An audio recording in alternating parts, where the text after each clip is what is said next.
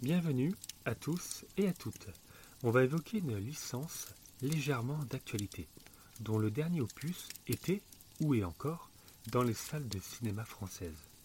C'est donc la saga Ip Man, réalisée par Wilson Yip, avec comme chorégraphe Sammo Hong et surtout le célèbre Yen Wu-ping, qui a contribué à Matrix, par exemple, et beaucoup d'autres films du genre arts martiaux chinois. Ip Man, dont le premier opus date de 2008, est bien plus qu'une saga d'arts martiaux. C'est aussi un biopic historique et surtout l'histoire d'un homme aux valeurs honorables.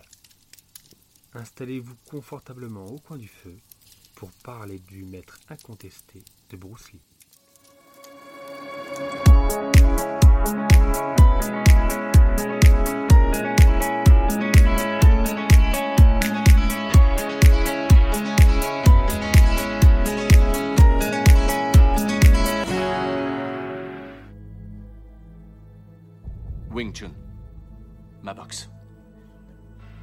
Voir ce que ça donne.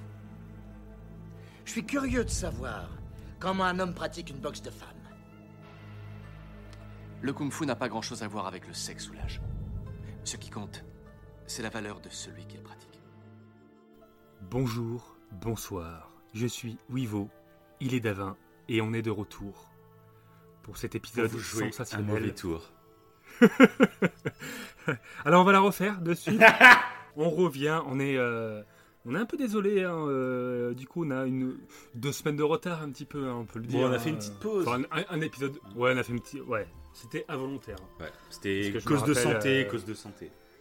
Ouais, c'est ça. Parce que pour l'épisode Jojo Rabbit, euh, voilà. Mais à chaque fois que je dis un truc, maintenant je vais me. Oui, ça hein. va, dès que tu Je dis à dis- l'avance, je dis- c'est mort. Ouais, c'est ça.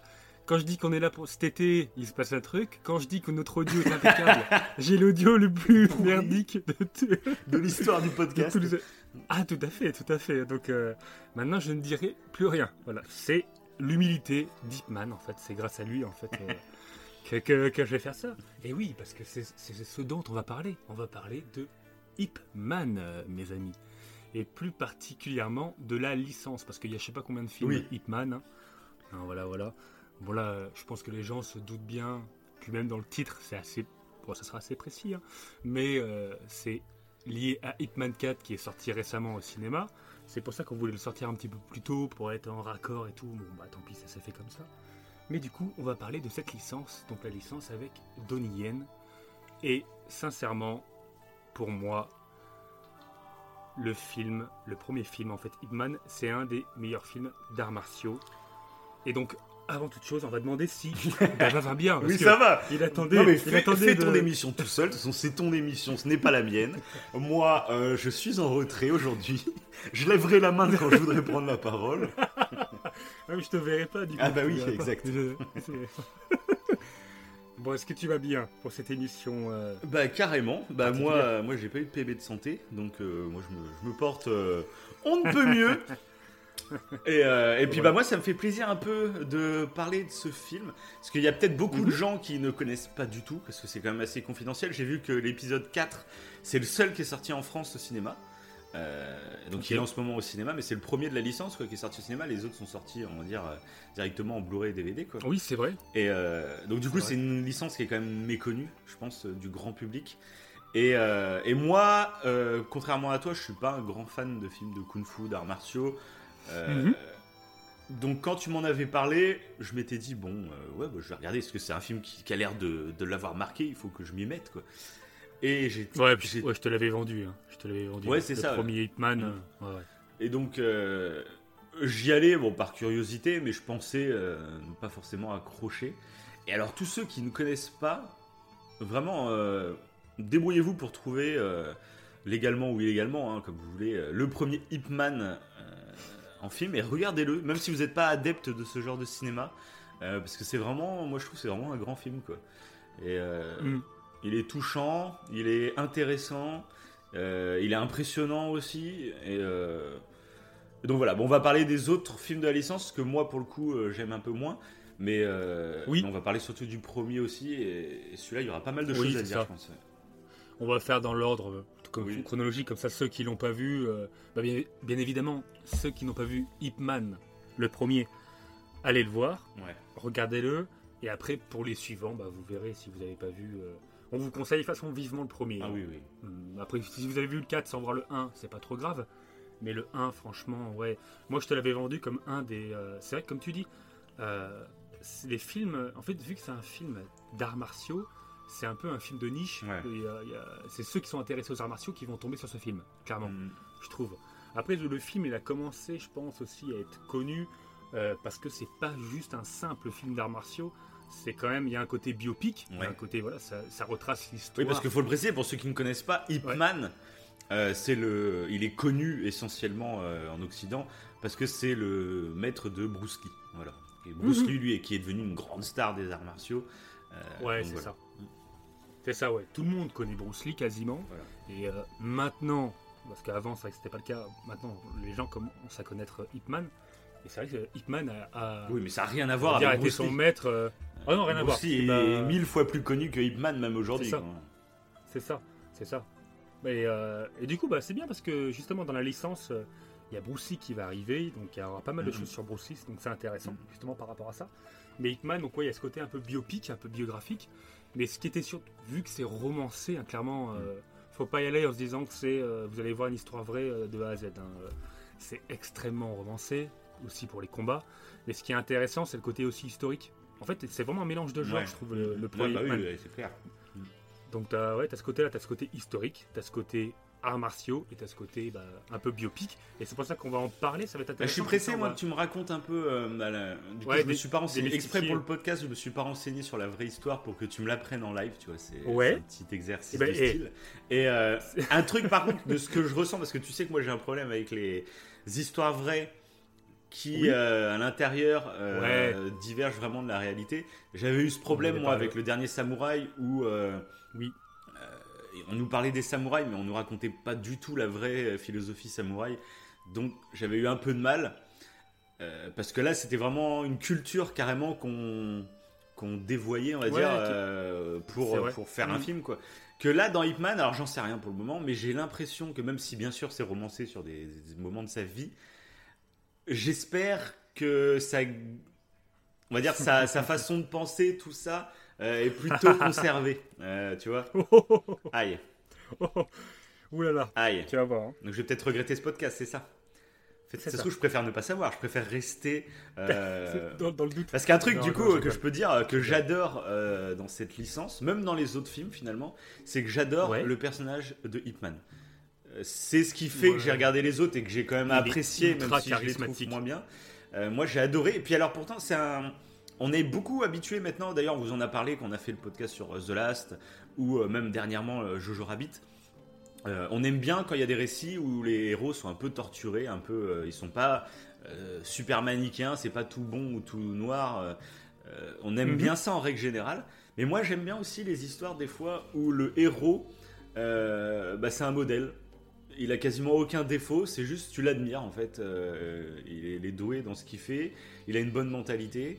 Et c'est un peu le cas, je trouve, dans Hitman, où Hitman est, c'est un peu un surhomme, j'ai envie de dire. C'est, Oui, sans- si c'est même des fois un peu cari- caricatural sans, sans être trop grotesque non plus mais, euh, mais j'aime bien dans Hitman euh, c'est la sagesse mais en même temps c'est la maîtrise c'est le charisme et puis c'est la, C'est la puissance quoi, qui ça. dégage le Bah, gars j'adore c'est ouais, c'est ça, c'est ça que j'adore aussi. Donc déjà Donnie Yen, euh, Hum.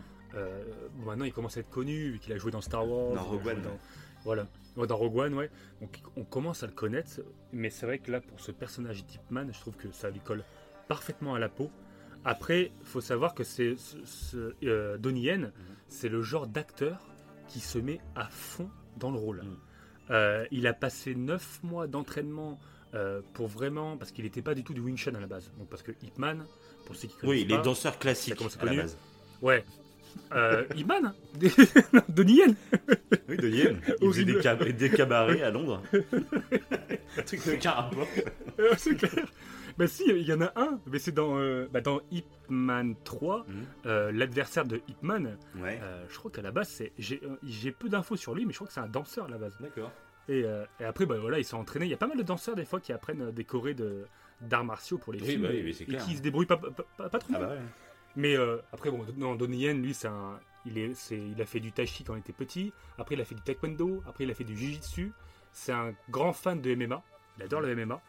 Euh, c'est pour ça qu'il a fait un peu tous ces sports, ce qui regroupe un peu tout ce que tu vois dans le MMA, le- le- la bagarre au sol, parce que le MMA, c'est euh, les arts martiaux mixtes, hein, encore une fois, Mm. pour ceux qui connaissent pas. Bah, on voit d'ailleurs Et, euh, l'influence du MMA un peu sur cette licence aussi. Qui, qui Ouais. parle un peu des relations entre plusieurs arts martiaux. Tout à fait, bah, tout à fait. Bah, c'est aussi le, le côté un peu de Bruce Lee, quoi. Parce que Bruce Lee, il y en a Mm. beaucoup qui considèrent comme le précurseur du MMA. D'accord. même si à la base il a surtout présenté les arts martiaux chinois, euh, c'est quand même quelqu'un qui a commencé à, à être euh, pragmatique et en fait au lieu de se dire cet art martial là c'est le meilleur, comme font on voit que la... Non, moi lui- je me rappelle quand on avait fait l'émission justement sur les arts martiaux, tu l'avais très orienté sur le fait qu'il n'y a pas forcément de meilleur art martial. Euh, C'est ça. Tous, c'est euh, n'importe qui peut battre Oui, n'importe qui, on va dire. euh, euh, c'est plus les hommes plutôt que l'art martial en lui-même qui varie. Ouais, et ce- Je me suis rendu compte en regardant, voilà, c'est ce que quand je quand j'ai regardé la saga Hitman, j'ai fait ah, ça vient peut-être de là. Oui, ça l'a influencé. Non, mais oui, c'est ça, non, mais c'est clair. Mais après, en plus, euh, faut être euh, comme Bruce Lee, en fait, faut être pragmatique. C'est-à-dire qu'il faut, faut utiliser Bruce Lee. Après, on y reviendra en détail plus tard. Mais Bruce Lee, en fait, a su euh, prendre ce qui était efficace dans chaque art martiaux Mm. pour, pour créer un art martiaux, après selon Bruce Lee, hein. mais un art martial plutôt, Mm. euh, qui selon Bruce Lee était le meilleur parce qu'il avait récupéré un peu tout ce qui semblait être le meilleur euh, dans chaque art martial. Mm. Et c'est ça qui, qui, est un- qui est intéressant, c'est ça dans le MMA en fait qui est intéressant, c'est être pragmatique en fait et, et- et prendre ce qui est pratique, ce qui est essentiel dans les arts martiaux. Après, bah, de toute façon, pour ceux qui s'intéressent aux arts martiaux, ouais, je vous conseille euh, le podcast D'au coin du feu, euh, quel est le meilleur art martial hein, comme, euh, Voilà, c'est euh, quelqu'un de franchement C'était de nos très débuts. charismatique. qui est pas- quelqu'un de très charismatique, le mec se, se jette pas trop de fleurs. Et ouais, c'était nos débuts, mais c'était euh, ouais, c'était une belle émission où t'avais avais fait un, un petit cours, Ouais, un petit suis- cours sur les arts martiaux qui était vraiment, euh, vraiment cool. Ouais, ouais, ouais, j'en sais que j'en suis. euh, Bon, ça se trouve maintenant, je vais le réécouter. et... Des coups dans la trop, je dirais d'écouter tout- surtout pas ce podcast où l'audio est horrible.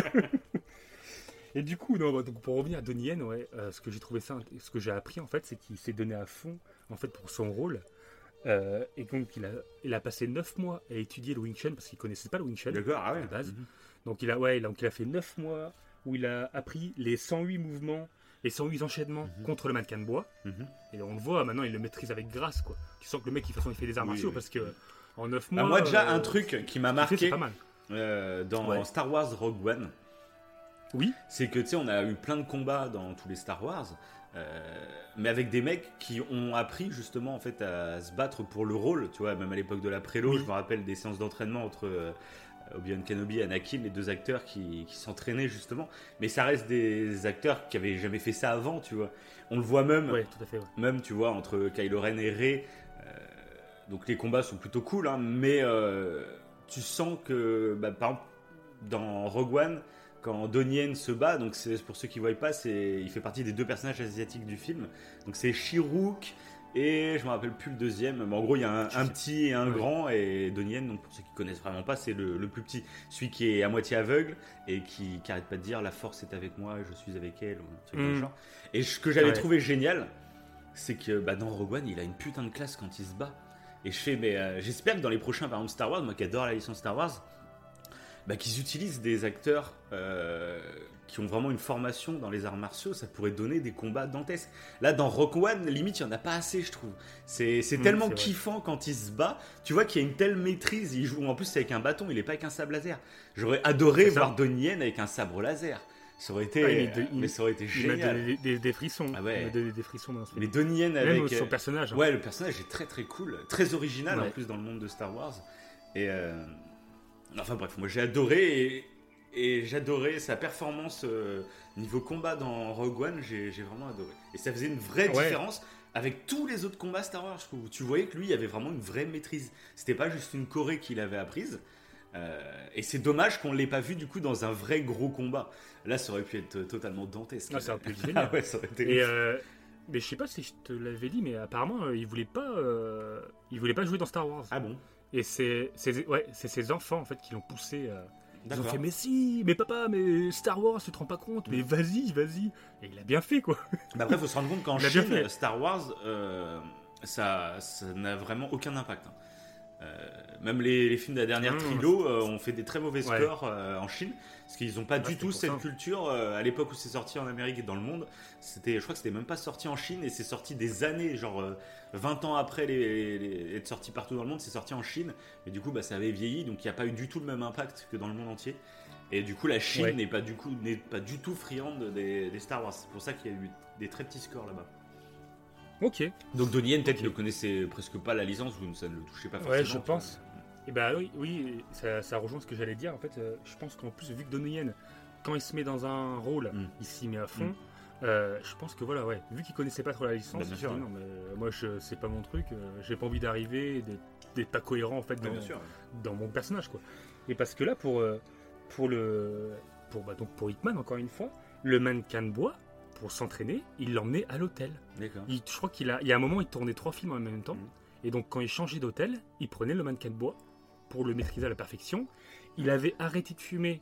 Et vu que Hipman fume, Ouais. il a repris Ah ouais. euh, la cigarette, ouais, et la pose. En fait, il- dans l'hôtel, tout seul, il s'asseyait, il croisait les jambes. Tu sais, la, la fameuse position de Hipman qu'on voit dans tous les Ouais, films, où il a les jambes croisées, et il fume euh, sa clope et euh, Il boit son petit thé. Ouais, voilà. Sais, il, fait ça d'une manière un peu nonchalante, Mhm. un peu tranquille, très relax. Et ben tout ça, il l'a, il l'a répété, il l'a répété à l'hôtel. D'accord. Et je trouve ça dingue. Et il a aussi fait un régime, Mhm. parce qu'il était quand même plus musclé à la base euh, de Nien. D'accord. Et vu qu'Hipman est assez, euh, il est assez filiforme en fait comme personnage, et ben il a maigri. Il a maigri euh, pour vraiment être dans la peau. Il a lu des c'est un vrai rôle quoi. ouais. Ah ouais, ouais, il a lu des bouquins pour vraiment s'imprégner de cette euh, humilité qu'a Mhm. Hitman. Et puis, bah, il a réussi quoi. Tu vois le. Bah moi ouais, je trouve vraiment qu'il ça marche, ouais. hein. Je trouve qu'il colle vraiment euh, à la peau du personnage. euh, Voilà. Bah, Maintenant, j'ai vu qu'il y avait hein, d'autres films. film. euh, J'ai vu qu'il y avait d'autres films Hitman. J'ai même vu qu'il y avait Ouais. un film Hitman où l'acteur ressemble beaucoup plus que Donnie Yen à- au vrai Hitman finalement. Mais du coup, Ouais. je suis même pas tenté pour le regarder. Ça, pour moi, Hitman, tu vois, maintenant c'est Donnie Yen, tu vois, et j'aurais du mal à. Bah, honnêtement, je les ai pas. Moi, je les ai vus. Ouais. Ils sont, ma- Ils sont moins Ils bien en plus, pas- ouais. Donc, euh, ouais, ils sont pas top. Enfin, je- ils m'ont pas marqué. Mhm. Je dirais pas qu'ils sont pas top. Il y a The Grand Master que j'aimerais bien re-regarder, qui, qui, euh, qui pareil, a- est totalement différent de la licence, quoi, mais qui traite aussi de Deepman. mhm. et qui est assez récent, qui était sorti au cinéma en plus. Mais euh, tous les autres, Hitman, la légende aînée, Hitman The Final Fight quand il est vieux, tout ça, je me rappelle pas du tout. D'accord. Par contre, pour ceux qui aiment les films d'arts martiaux, et ça je vais me le faire euh, sous peu, euh, il y a un vieux film, et c'est un vieux film après, qui s'appelle Warrior 2. Mhm. Et pour ceux qui aiment le Wing Chun, apparemment, faut le regarder. Voilà. C'est apparemment dans les films de Kung Fu qui traitent du Wing Chun, c'est un, des, c'est un film culte. Il est vieux par Mhm. contre. Mais euh, voilà, Bon, on verra. hein. Je le regarderai, je te dirai si c'est bien ou pas. Mhm. Donc, euh, donc voilà. Mais bon, après, euh, non, voilà, mais Donnie Yen, je trouve que ça lui collait parfaitement. Et euh, en fait, il- dans le charisme qu'il a, et c'est ce que j'ai adoré en fait en Hitman 1, pour en venir au film du coup, c'est que euh, il euh, représente ce que représente en fait la l'âme des arts martiaux. L'âme des arts martiaux, à la base, c'est ça, c'est être humble, euh, c'est pas faire mal à- aux autres. T'apprends pas les arts martiaux pour, euh, pour défoncer ton, tes adversaires. Mhm. Le but, c'est pas ça. T'apprends les arts martiaux, c'est euh, du développement personnel à la base. C'est pour te, pour te sentir mieux, etc. Tout. Et je trouve que Hitman, donc Donnie Yen, ou enfin Hitman, parce que Hitman était vraiment comme ça à la base, bah ça, ça le représente.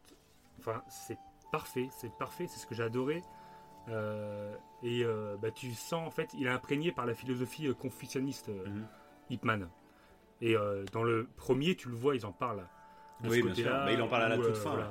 Et euh, un truc Ouais. en plus que je trouve très très fort, donc on rentre, on va dire officiellement en partie spoil, Ouais, on- euh, pour se Oui, oui, prévenir quand fait, même ouais. avant pour On- ceux qui on l'ont pas vu. Euh, un truc en plus que je trouve génial, c'est que ça sert euh, la narration. Parce que Ouais. donc Donnie Yen, et, et nous- on nous le présente comme ça, donc déjà on nous, dé- on nous montre un peu la philosophie d'Hipman, mais ça sert euh, la narration dans le sens où pendant toute la moitié, la première moitié du film, à chaque fois qu'il se bat, il retient ses coups. Oui.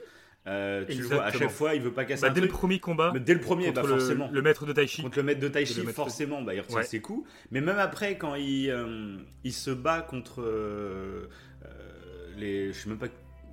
c'est- pas des brigands directement, mais c'est un peu des. Ah oui, oui, c'est bah, ceux qui viennent du Nord. Ouais, ceux qui viennent du euh, Nord, les voilà, maîtres, qui viennent les défier. les maîtres du, du Nord. ouais. Même contre lui, euh, et bah, au début, tu vois, il se retient et, euh, et c'est sa femme qui fait venir le gamin en disant Bon, euh, dépêche-toi parce qu'il va finir par casser trop de trucs. Et là, il attaque, euh, et encore, il va pas. Il va quand même tranquille, tu vois. Et. Oui, il attaque alors que l'autre veut le découper. C'est ça. Donc euh, il attaque, mais euh, sans porter atteinte à. Ouais, il utilise un comment? Un genre de plumeau. Oui, en plus, c'est ça, exactement. Ouais, sorte de plumeau. Et je trouve c'est excellent parce que ça. Ça fait mon... ça te donne une image de Hitman, et au moment où il casse cette image, donc la scène pour moi la plus culte de toute la licence, c'est la scène avec tous les karatékas où il vient d'assister à la mort du maître de Tai Chi et où là, eh ben, il se lâche totalement. Exactement. Et ça, j'ai trouvé, bah, justement, c'est génial parce que là, cette scène, moi, je l'ai revue tout à l'heure là, mais ça m'a foutu, à chaque fois, elle me fout des frissons. Je, je- c'est hallucinant. Et puis, ouais, le fait de connaître Hitman, de voir qu'il depuis le début, il retient ses coups. Là, quand tu Mhm. vois, là, il les retient pas, mais c'est même d'une violence assez, Voilà. assez forte. Euh, c'est ça. C'est ça. Mais clairement, et tu vois, je, je sais plus dans quel podcast on, on t'avait évoqué ça, Mhm. qu'il y a des, qu'il y a des, euh, des scènes où il y a des moments, en fait, faut le voir dans un contexte donné Mhm. pour vraiment Ah bah ressentir l'émotion que ça représente. exactement. Et là, c'est, vous pouvez aller voir cette vidéo de, de Donnie Yen, de Hipman contre les karatékas. C'est super beau. hein, Oui, ouais, au oui, c'est clair. chorégraphie, Mais t'as pas l'impact émotionnel si t'as pas vu pas tout le film tout. avant, quand même. Pas du tout, ouais. Et euh, c'est vrai qu'il y y a une- il y a un côté dramatique. C'est vrai qu'au début, bah, comme tu dis, voilà, il attaque jamais, etc. Ouais, tu sais Euh, comment quand il pense, et donc là, le, de le voir se lâcher aussi violemment, ben, en fait, ça te fait un truc, parce que là, tu sens qu'il est brisé à l'intérieur de lui, tu vois, que là, là vraiment, ils l'ont blessé, quoi. Et ça fait quelque chose. hein. Ouais, mais c'est génial ce, ce moment. Il est vraiment génial. ouais. Ah ouais, Parce ouais. qu'en plus, ça monte. Ça monte. euh, je crois que c'est. Comment il s'appelle euh, J'ai plus le nom. Il y en a un. En fait, c'est quand il va travailler à la mine. C'est Lynn, Euh, Lynn qui, euh, Lynn, qui c'est va Lynn, se voilà. battre. Bon, après, Lynn, il fait un peu le con, hein, parce qu'il attaque euh, le général par Ah, derrière. par derrière, là, il a fait le con. Mais donc, ouais, il se fait exécuter. Et, Et je trouve que ça monte, ouais, ça monte. ça monte, parce qu'après, on assiste carrément à la mort de l'autre. quasiment pour Oui, rien, c'est juste parce qu'il il a perdu, mais il voulait récupérer ses sacs de riz et donc il se prend, il se fait exécuter par surprise, Exactement. par derrière, euh, par, Exactement. par le petit sous-fifre là, tu sais, le petit. euh, Ah, mais quelle tête de con qu'il a Mais ça, d'ailleurs, c'est un truc que j'ai trouvé très fort dans le film, contrairement euh, aux, aux épisodes suivants. C'est euh, la manière qu'ils ont de traiter euh, les Japonais dans ce film, qui est très Mhm. nuancée. Euh, ce que je trouve, c'est un peu comme si nous, on faisait un film avec des nazis, tu vois. Et c'est, j'ai réfléchi, du coup, en amont de ce podcast. Là, dans ce Ouais. film, euh, donc bien sûr, tous les soldats, bon, la plupart, c'est des connards hein, qui exécutent des gens, etc. Il y a le petit adjudant qui est, lui, c'est la pire des raclures, c'est le petit Goebbels, quoi. C'est le petit gars euh, qui, qui a aucun, enfin, qui, qui- bute des gars au flingue, enfin voilà. Mais à côté, t'as quand même ce général où c'est, euh, je sais plus si c'est vraiment un général, mais tu vois, tu vois de qui je parle là Oui, oui, tout à fait, tout à fait, ouais. qui fait partie des, des- des nazis, on va dire, tu vois, des méchants, euh, mais qui a une sorte de code d'honneur, tu vois. Lui, il, a- tu vois, il, il sait reconnaître le talent d'Hipman. Il, euh, il gueule, il engueule son adjudant quand il bute l'autre euh, en disant mais d'où tu fais ça, tu vois. Donc tu sens qu'il y a quand même une nuance. Euh, tu sens Oui. que c'est un méchant, mais qu'il a un code d'honneur, il a une morale. et je trouve que tu peux un peu. Bah, il est imprégné, Ouais, il est imprégné par le Bushido, ouais. clairement. Et ça, j'ai trouvé ça super intéressant parce que du coup, j'y ai réfléchi. Genre, ça existe sûrement, mais un film français avec des nazis où euh, où il y aurait des nazis avec une conscience, euh, une morale, tu vois. J'ai, alors ça existe sûrement, je trouve j'en ai déjà vu, mais je m'en souviens pas. Mais j'ai eu du mal à m'y refaire. Souvent, quand euh, il y a des films français à l'époque de la Seconde Guerre mondiale, c'est souvent les Oui. Américains ou les Anglais qui nous aident, tu vois, c'est normal dans- sur l'histoire. Et je me rappelle pas avoir vu des. Alors il y a peut-être si le film Joyeux Noël, je crois que ça s'appelait comme ça, mais c'est complètement différent. Euh, où c'était un film, euh, je crois qu'il y avait Danny Boone, un truc comme ça. C'est un film, où- mais une histoire vraie sur un sur un champ de bataille. En fait, il y avait deux camps pour Noël qui avaient fait une trêve et ils avaient fait no- ils Ok. avaient fêté Noël ensemble. Donc c'est une vraie histoire. Euh, T'avais les deux ennemis, les Allemands et les Français, qui. Mais je crois que c'était la Première Guerre mondiale, c'était pas la Seconde. C'était pas vraiment les nazis. Donc voilà, bon. Mhm. Vous nous direz, en... et toi, je sais pas si ça te dit quelque chose, un film où il y aurait des nazis qui seraient un peu. euh, des nazis gentils. Non, non du tout. Ah. Non, mais c'est vrai, ouais. Et ça, du coup, j'ai trouvé que c'était super Bah, si, t'es dans. Peut-être dans Valkyrie, peut-être, plus ou moins. Après, c'est des nazis qui se retournent contre des nazis, donc. euh, Ouais, dans le film de, de Quentin Tarantino. Ah, dans euh, Inglorious euh, Et non, c'est c'est pas Valkyrie? Non, je confonds Valkyrie, c'est quoi? Non, c'est autre chose, ça. Et euh, bon, bref, ouais, ils- ouais, après, ils sont pas plus, ils sont pas vraiment gentils aussi. Ouais, je me rappelle plus Ils trop. trahissent les nazis, donc. euh, Enfin bref. c'est Bon, en tout cas, j'ai ouais. j'ai beaucoup apprécié ça dans, dans ce Ip Man 1. C'est cette nuance qu'ils arrivent à faire où tout n'est pas blanc ni noir. Parce qu'en plus, bah, du coup, ils nous montrent des Chinois euh, avec les brigands là, qui sont méchants, qui profitent de la guerre pour. euh, voilà. Donc j'ai trouvé ça, mais. Même si la réalisation du coup paraît d'être des fois un peu plus vieillotte que ce qu'on a l'habitude et donc euh, il y, a des- y a des cuts des fois entre des scènes c'est très rapide et tu te dis bon c'est ça passe du coq à l'âne d'un moment à l'autre mais j'ai trouvé que finalement il y avait quand même de la finesse dans l'écriture, j'avais adoré.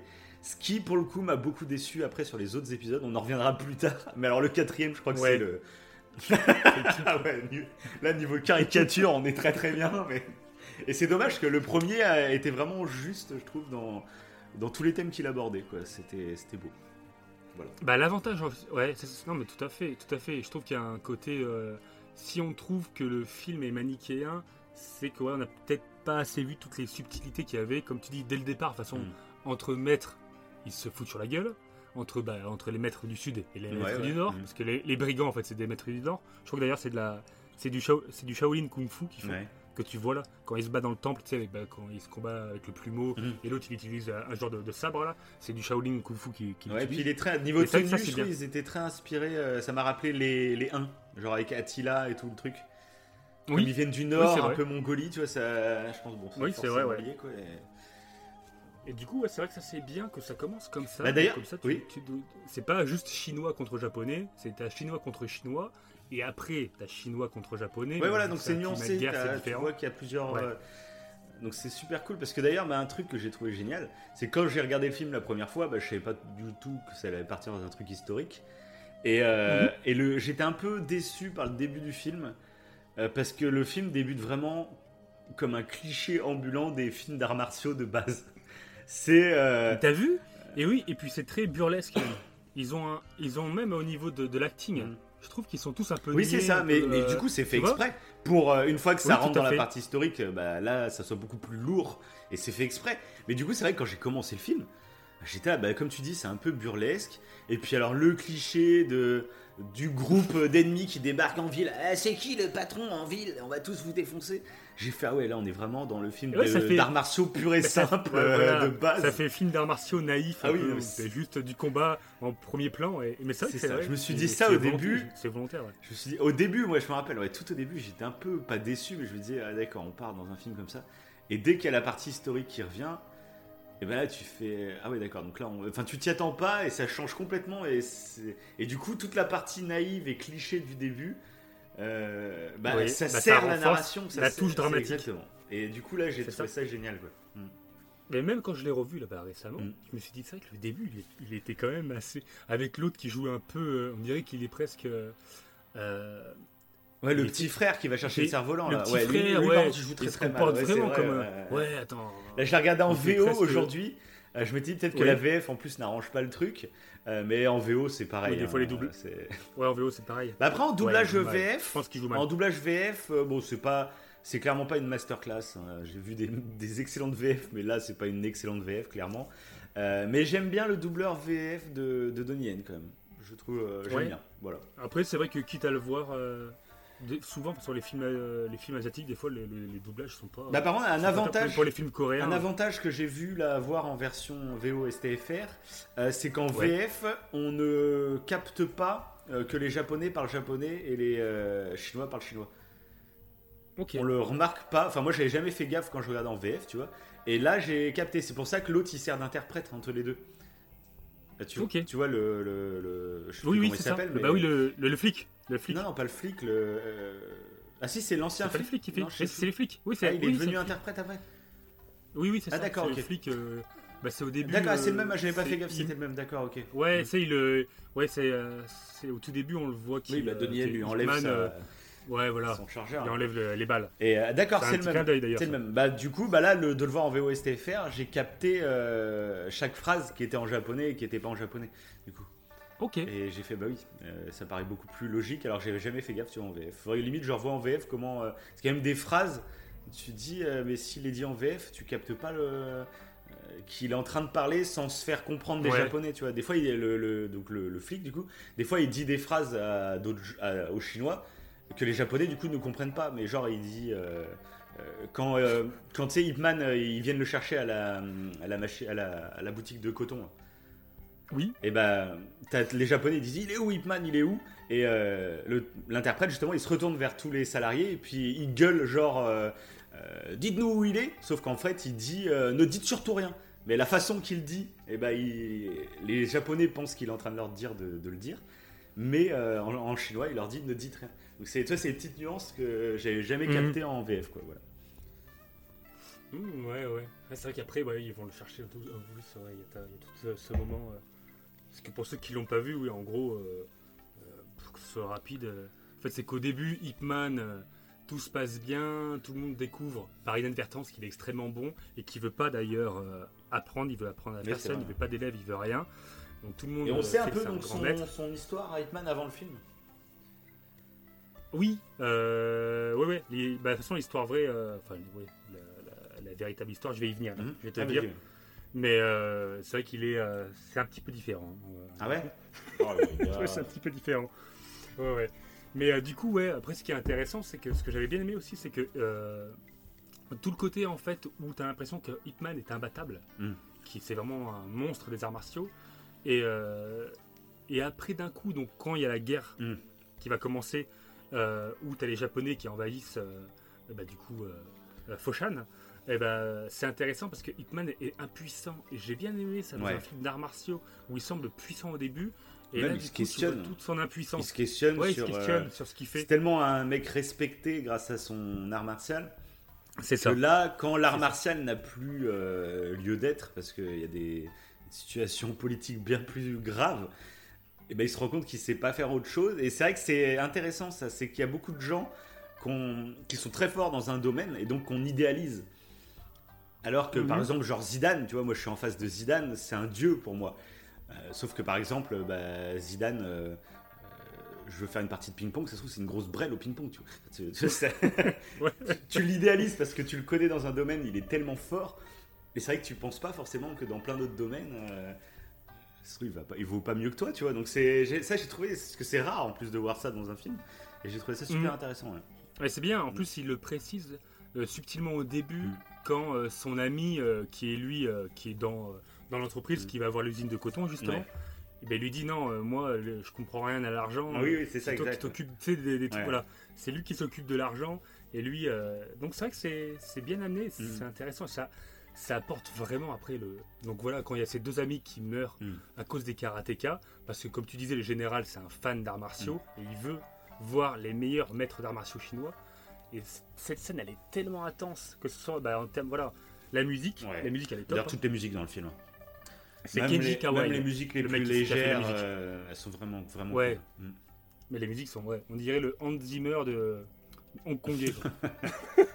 non, c'est vraiment, ouais, c'est vraiment top. Mm. Et du coup, tout ça, mais moi, je, ça me fout des frissons à chaque fois que je regarde cette scène. Mais encore une fois, faut pas aller le voir sur YouTube. faut tout regarder pour bien être imprégné. Mm. Euh, Pour vivre le mieux, truc à fond. mieux. ouais. C'est ça. Et après, ce qui est intéressant, c'est que Hitman ne veut pas affronter. euh, enfin, il affronte les karatékas, il a sa vengeance. Donc là, euh, toute sa philosophie où il est dans l'altruisme, il veut pas faire de mal à personne. Là, c'est tout l'inverse. C'est ça qui est fort, c'est qu'il va casser le bras des karatékas, il va leur éclater la tête. C'est ultra violent. Ah ouais. En fait, au début, c'était pas violent. T'as pas de sang, t'as rien. Ouais. ils, ils utilisent des couteaux et tout. Et là, t'as as des os qui se craquent. c'est- Je trouve qu'en en termes d'effet, la réalisation, elle est impec aussi. Et euh, là-dessus, sur cette scène, autant la musique. Oui, et puis là, la, violence, a, passe tout, la violence a vraiment un sens. Parce que nous, on n'est pas fan de violence pour faire de la violence, euh, c'est des trucs trash, euh, voilà. Mais euh, par contre, on adore, on en avait parlé bah, pour The Last of Us 2. euh, quand la violence est utilisée dans un but narratif ou pour faire passer des messages, euh, bah là, Mm. on adore. Et quand c'est bien amené, la Bah, la violence limite, oui. a vraiment un sens narratif, je trouve. Bah, la limite, ouais, en, t'es- en fait, euh, t'es en même temps, euh, t'avais envie qu'en fait qu'ils se vengent. Ouais, ouais. Et du coup, t'as dans cette scène, en fait, j'ai un certain plaisir. Et en même temps, je me dis, Ah, ça doit faire trop mal, ça, les pauvres karatékas. Mais en même temps, parce qu'il attends, il y a des, jambes qui sont pliées en deux et Ah tout, oui, c'est super. Ah oui, c'est- Mais c'est, euh, mais je trouve que c'est, ouais, c'est super bien amené. Et après, bah, et ce qui est intéressant, comme tu dis tout à l'heure, c'est que le général, il est tellement fan des arts martiaux qu'il va tout faire pour retrouver Hitman. Mm. Et tout se joue là-dessus, en fait. Euh, sur bah, la- allez, faut qu'on faut qu'on retrouve ce Donnie Yen. Donnie Yen, ah bah il dit. Je l'appelle- je l'appelle Donnie Yen maintenant. Je l'appelle Donnie Yen. faut retrouver Man. Et entre temps, bah, il va apprendre justement à l'usine du coton où il y a son pote, il va apprendre aux gens à se défendre. Donc il va Oui. Wing Chun. T'as toute cette partie-là qui est belle, donc tu vois tout du Wing Chun en fait. Tu vois comment t'apprends, tu vois toutes les, toutes les phases de Wing Chun. Il y avait même un mec, j'avais j'avais vu une critique intéressante, mais je pense, je pense pas que ça soit totalement vrai. mais sur le coup, j'avais trouvé ça pertinent. Le mec, pour lui, t'as plusieurs formes en fait dans le Wing Chun. Et euh, pour le mec qui avait fait la critique, qui avait adoré, adoré Ip Man, Mhm. bah, pour cette personne, il lui semblait que pour chaque opus, il y avait à chaque fois une forme de Wing Chun. Et les formes, en fait, euh, du- de la plus débutante, après débutante, intermédiaire et experte. Mhm. Il avait repéré ça. Personnellement, j'ai pas l'impression. Après, peut-être que je suis pas euh, assez expert de Wing Chun pour l'affirmer. Oui, J'ai pas l'impression, parce- noob. hein. Oui, oui, en plus. mais bon, bah, ouais, mais tu le vois en fait quand il entraîne les, euh, quand il entraîne ses, euh, bah, ses disciples, même s'il a pas envie, tu sais, bah, à l'usine de coton, Ouais. quand il entraîne tout le monde pour apprendre à se Et là, défendre. c'est intéressant aussi parce vois- que Hitman, pendant tout le début du film, ne veut pas former. Et c'est à ce Oui. moment-là qu'on lui fait prendre conscience que euh, de transmettre ses force connaissances. Ouais, mais même sans le forcer, c'est que euh, c'est son c'est le beau-frère là ou son ami, euh, Oui, voilà, c'est mon ami, ouais. qui lui Ouais, explique que en fait, ami commerçant, quoi. de transmettre tes connaissances et ton savoir, ça va apporter beaucoup de choses. Et le fait que tu aies ce, ce savoir-là, ça, ça, ça, comment dire, ça, c'est un peu comme Spider-Man. C'est un grand pouvoir euh, implique de grandes responsabilités.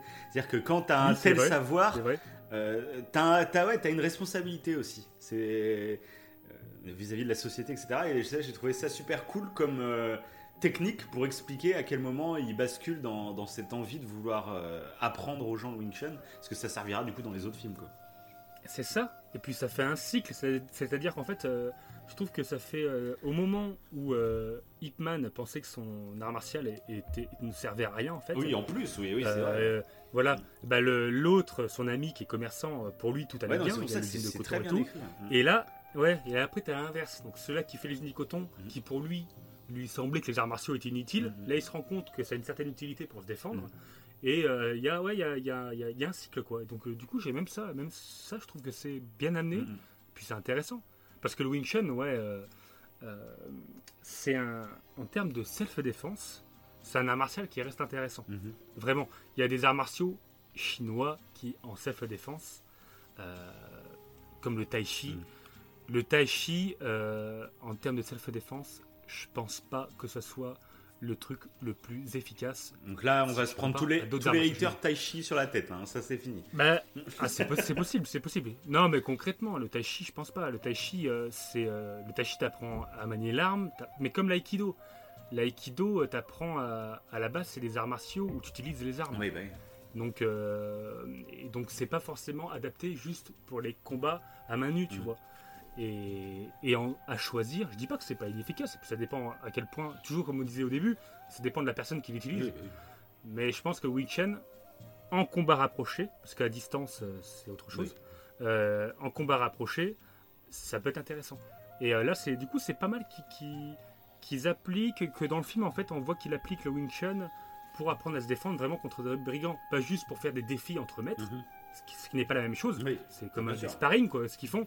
Là, c'est pas mal. Donc, euh, non, je trouve que même pour le Wing Chun, euh, de toute façon, c'est. euh, alors, ceux qui ont fait les chorégraphies, c'est Sammo Hung qui fait les chorégraphies. Euh, Sammo Hung, pour ceux qui doivent. Je pense que c'est celui-là qui a joué dans Le flic de Shanghai. Je sais pas si ça. Tu regardais, toi, la série Le flic de Shanghai Non, Non. C'était un, bon, un flic qui était assez, assez en surpoids, on va dire, Mhm. mais qui se battait, euh, bah, qui se battait vachement bien, Mhm. quoi. C'était euh, un peu le Chuck Norris, mais euh, beaucoup mieux, quoi. D'accord. Voilà. C'était beaucoup mieux. Et on le voit dans Hitman 2 d'ailleurs.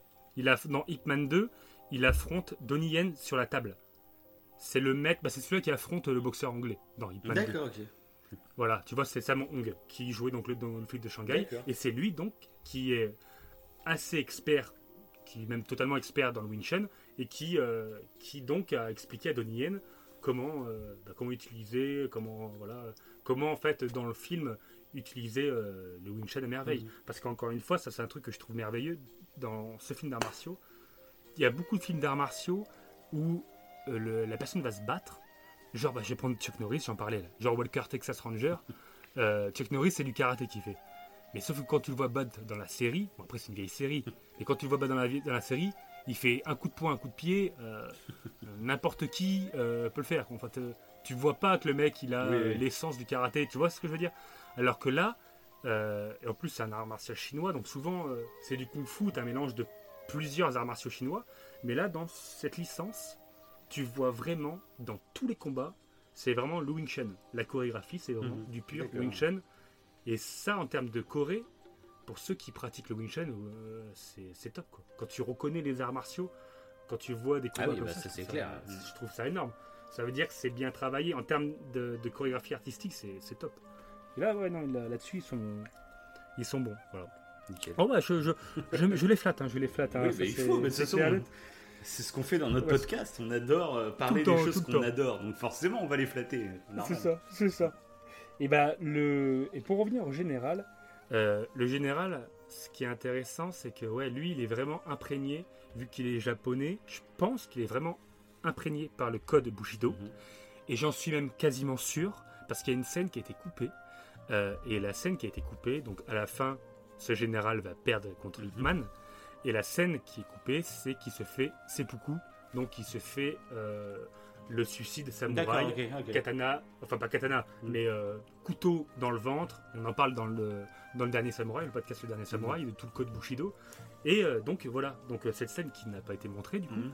et bah, euh, et bah il le fait. Donc je pense qu'il est vraiment imprégné par le code Bushido Mm. et à ses principes quand même de respect. Et du coup, c'est grâce à ça euh, que Ip Man va s'en sortir, plus ou moins. Ah, Et, moi euh, d'ailleurs, euh, que- c'est vrai que ouais, Euh, bon, je sais que ça fait. C'est une sorte de biopic, donc euh, je savais qu'Hipman n'allait pas mourir à la fin du film, puisque il allait devenir le maître de Bruce Lee, forcément, euh, voilà. Mais euh, par Oui. contre, j'étais un peu. euh, Ah. J'aurais voulu euh, qu'il meure Ouais. réellement à la fin. En fait, euh, si ça avait été genre un film unique.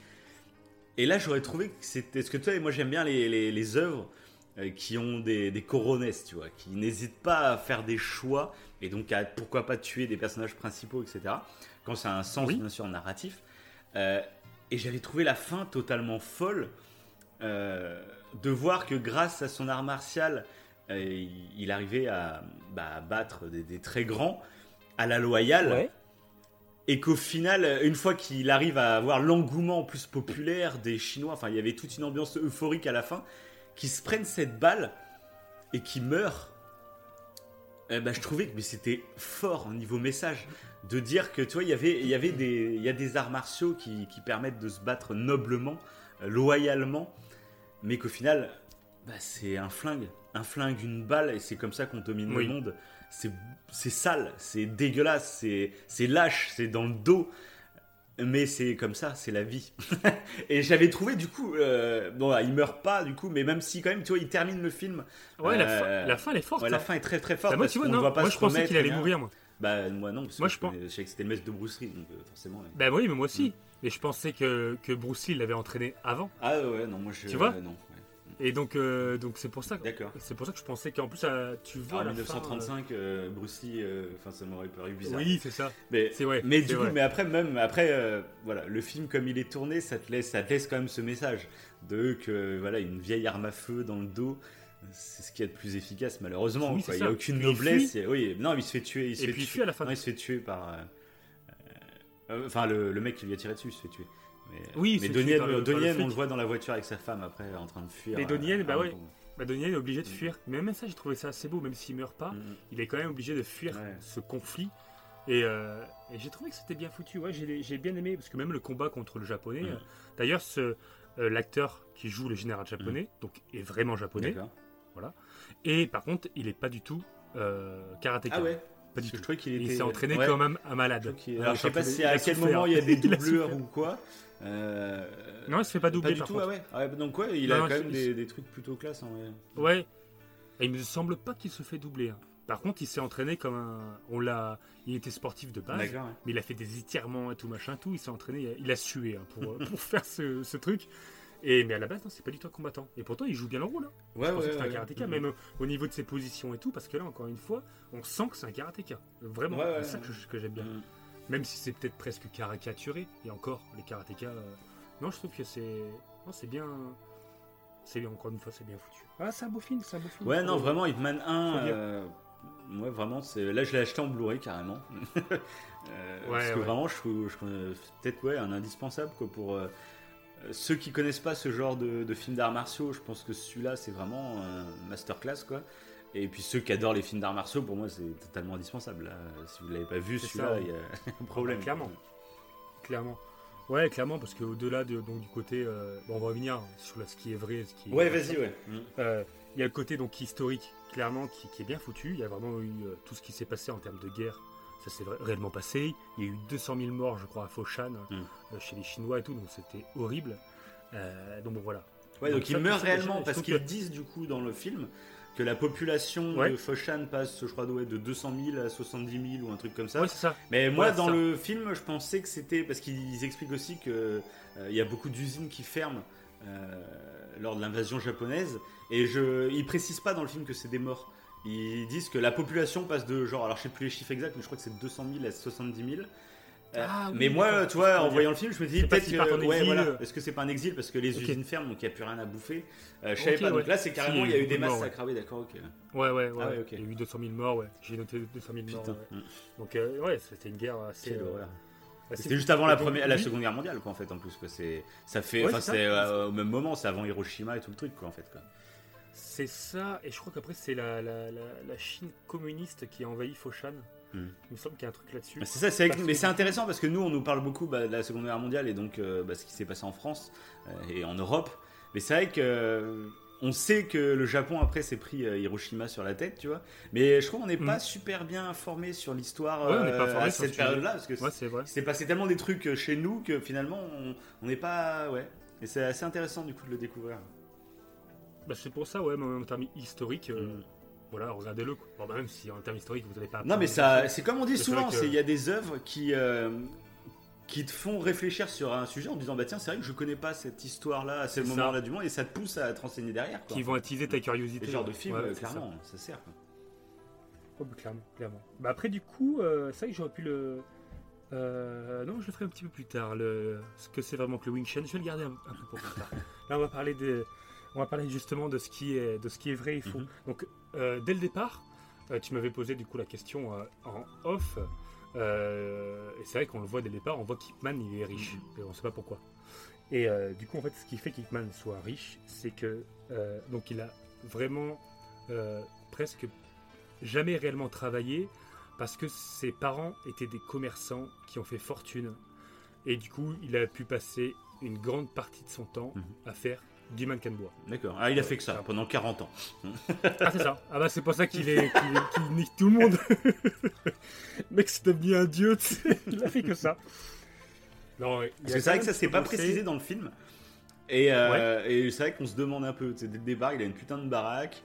Euh, il a pas l'air. Il dit même à un moment, j'ai jamais travaillé de ma vie, donc tu fais. mais- qu'est-ce C'est ça. fait, en fait? Et ben ils ont, alors ils ont joué d'ailleurs dans la baraque. Ils ont, ils ont essayé de vraiment représenter présenter la vraie maison en fait, D'accord, de ok. Hitman.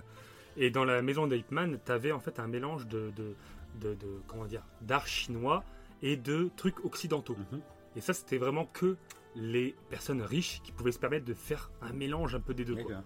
Et euh, bah, du coup, c'est ce c'est ce qu'on voit dans la maison. Bon, après, ils en parlent, donc c'est pour ça que je le sais, sinon je, je ne le saurais Mhm. pas. hein. Je ne l'ai pas repéré du tout.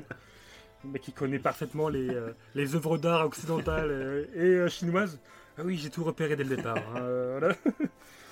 Et du coup, donc, Ip Man. Donc, lui, euh, Ip Man, donc là, on va parler du vrai Ip Man, il est né bel et bien à Foshan en 93.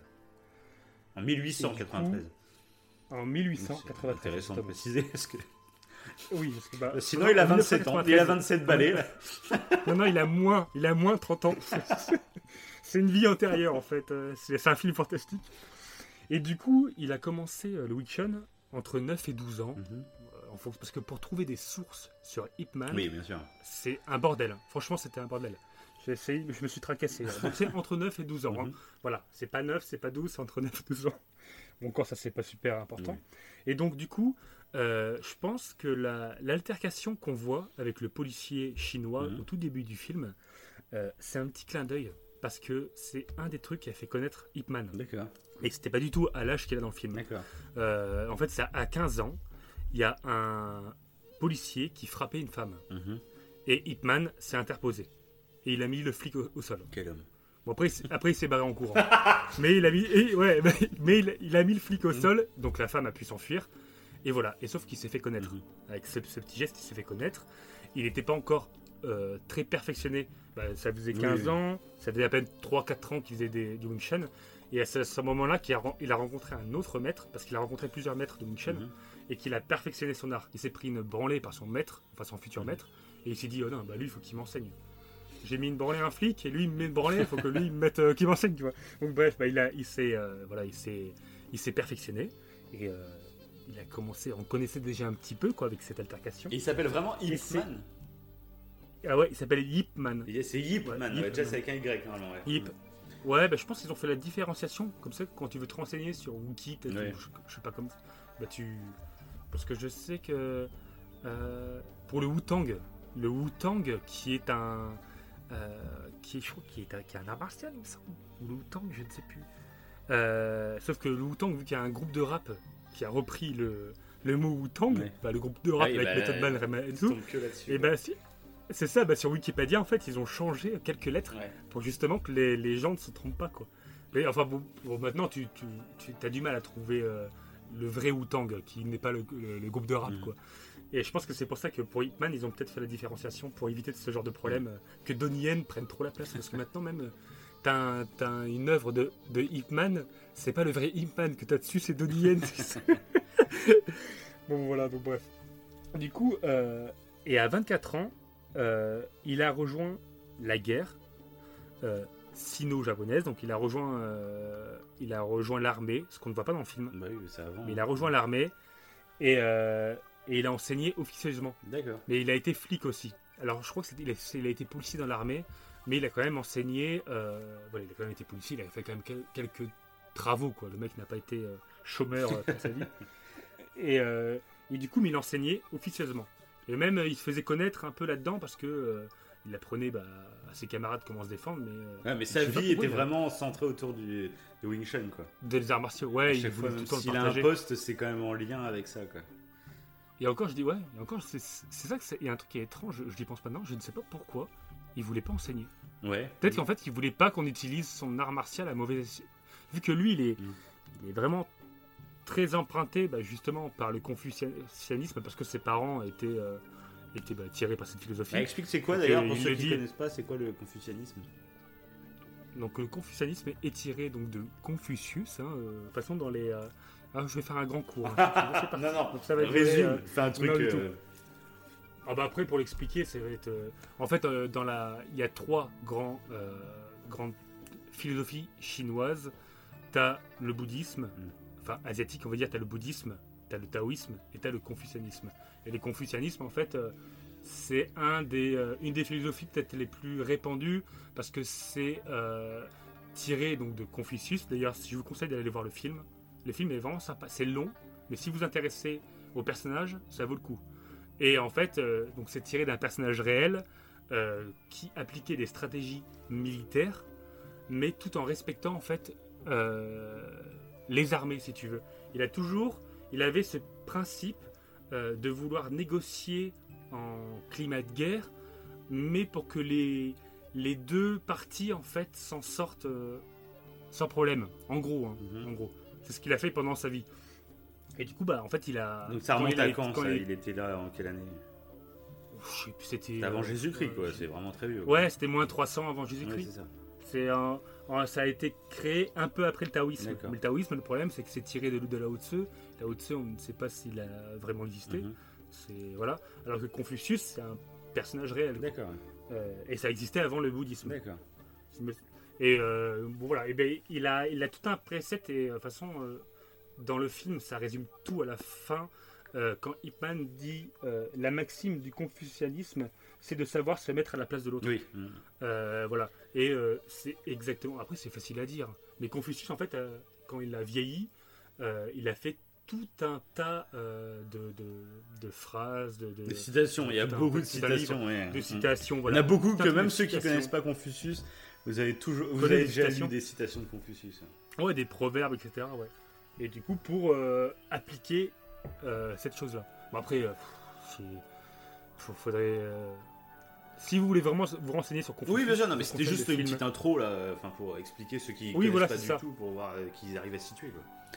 C'est ça. Mais euh, du coup, ouais, voilà. Et, il est, euh, et on sent en fait qu'il est vraiment imprégné de ça. Mais pour moi, en fait, les arts martiaux, en fait, c'est limite, c'est pas dissociable de, pas de Confucius, Une philosophie. mais du fait, ouais, la philosophie, quand tu apprends un art martial, c'est pas pour nuire à autrui, c'est au contraire, c'est pour aider. Mhm. C'est plus pour aider. Et je trouve que c'est pour ça qu'Hitman, il véhicule vraiment cet état d'esprit. Il est jamais là pour agresser l'autre, Mhm. il utilise son art martial soit pour aider, comme quand il était à 15 ans, donc là dans la, dans la vie réelle, euh, quand il a aidé une femme euh, qui se faisait agresser par un policier. Euh, voilà, C'est un, un gilet jaune un peu, Hitman. Complètement, bah, il le portait. hein. C'est le précurseur. Il le portait Enfin, On le voit dans le film, hein, il a son gilet Oui, c'est jaune. ça. Ouais, C'était Jaune Man à la base. ce- Arrête là, ça devient raciste. Ça, ça, ça- voilà ce que j'allais dire. Ça va pas sorti de son côté, ça, va, pas- ça va paraître raciste ce truc. Jaune man. On parle des. non, non, non, non. Oubliez ça. ça va, sera, ça sera coupé sera au montage. censuré. Ils vont entendre bip man. Personne ne saura ce que c'est. de Et donc, euh, ce qui se passe en fait, euh, alors la seule chose qui s'est passée, donc dans le film, il y a beaucoup de trucs qui sont faux. Donc déjà, il n'a pas été, euh, on ne voit pas flic, il n'a pas été à l'armée. Bah, ça peut En s'être passé pas- avant le film, tout ça. C'est possible, ouais. C'est possible, ouais. Après, il n'a pas été forcé à travailler à la mine. Bah là non Il a pas plus, il il est a pas, pas forcé à travailler. Et c'est lui, Oui, lui-même pas- qui, enfin, il- il est forcé par les circonstances de la vie. Mais il est. Mais il l'a pas fait. Il a ah pas, d'accord, il pas n'a pas travaillé à la mine. Non, il n'a pas travaillé à la mine. Et euh, ce qui s'est passé par contre, c'est qu'il a l'armée japonaise, en sachant ce qu'il avait fait auparavant, Mhm. en sachant qu'il était policier et qu'il était bon dans les arts martiaux, ils lui ont demandé. Ah oui, bah d'ailleurs, euh, ça je l'ai remarqué dans le film, donc j'ai trouvé ça assez beau. Euh, c'est que euh, le général, justement, à un moment donné, quand il va chercher euh, Hitman, enfin quand il, quand il pense aller chercher Hitman à l'usine de coton, et en fait Hitman vient en courant à l'usine de coton parce qu'il n'a pas envie que les Oui, autres oui, oui. subissent à cause de Mm. lui, et bah le général lui dit Est-ce que tu veux, euh, après ce qu'il avait vu en fait de Hitman, est-ce que tu veux, donc là dans le film je précise, est-ce que tu veux euh, être, faire partie en fait des Japonais et entraîner les Japonais? Je sais pas si tu te rappelles de ce moment il lui demande. Et euh, alors ça, par contre, c'est vrai. Euh, on lui a demandé de euh, d'enseigner aux Japonais. Sauf qu'il a refusé. Par patriotisme, il a refusé. Il voulait pas. De toute façon, même dans le film, on le voit. Il refuse, il refuse plein de trucs. Il refuse le repas du général. Mhm, Oui. Même si, ce- même si ça c'est faux, ça s'est pas réellement passé. mhm. euh, L'esprit de Hitman est là. Oui, bien sûr. Oui, mais c'est ce que je Tout ce disais. c'est. C'est ce que je disais, la différence, c'est ce que je ressentais un peu dans le film, c'est contrairement au dernier Ouais. samouraï, où ce qui est faux, c'est carrément la philosophie qu'on t'enseigne, euh, qui, est, qui est vraiment faux- fausse historiquement.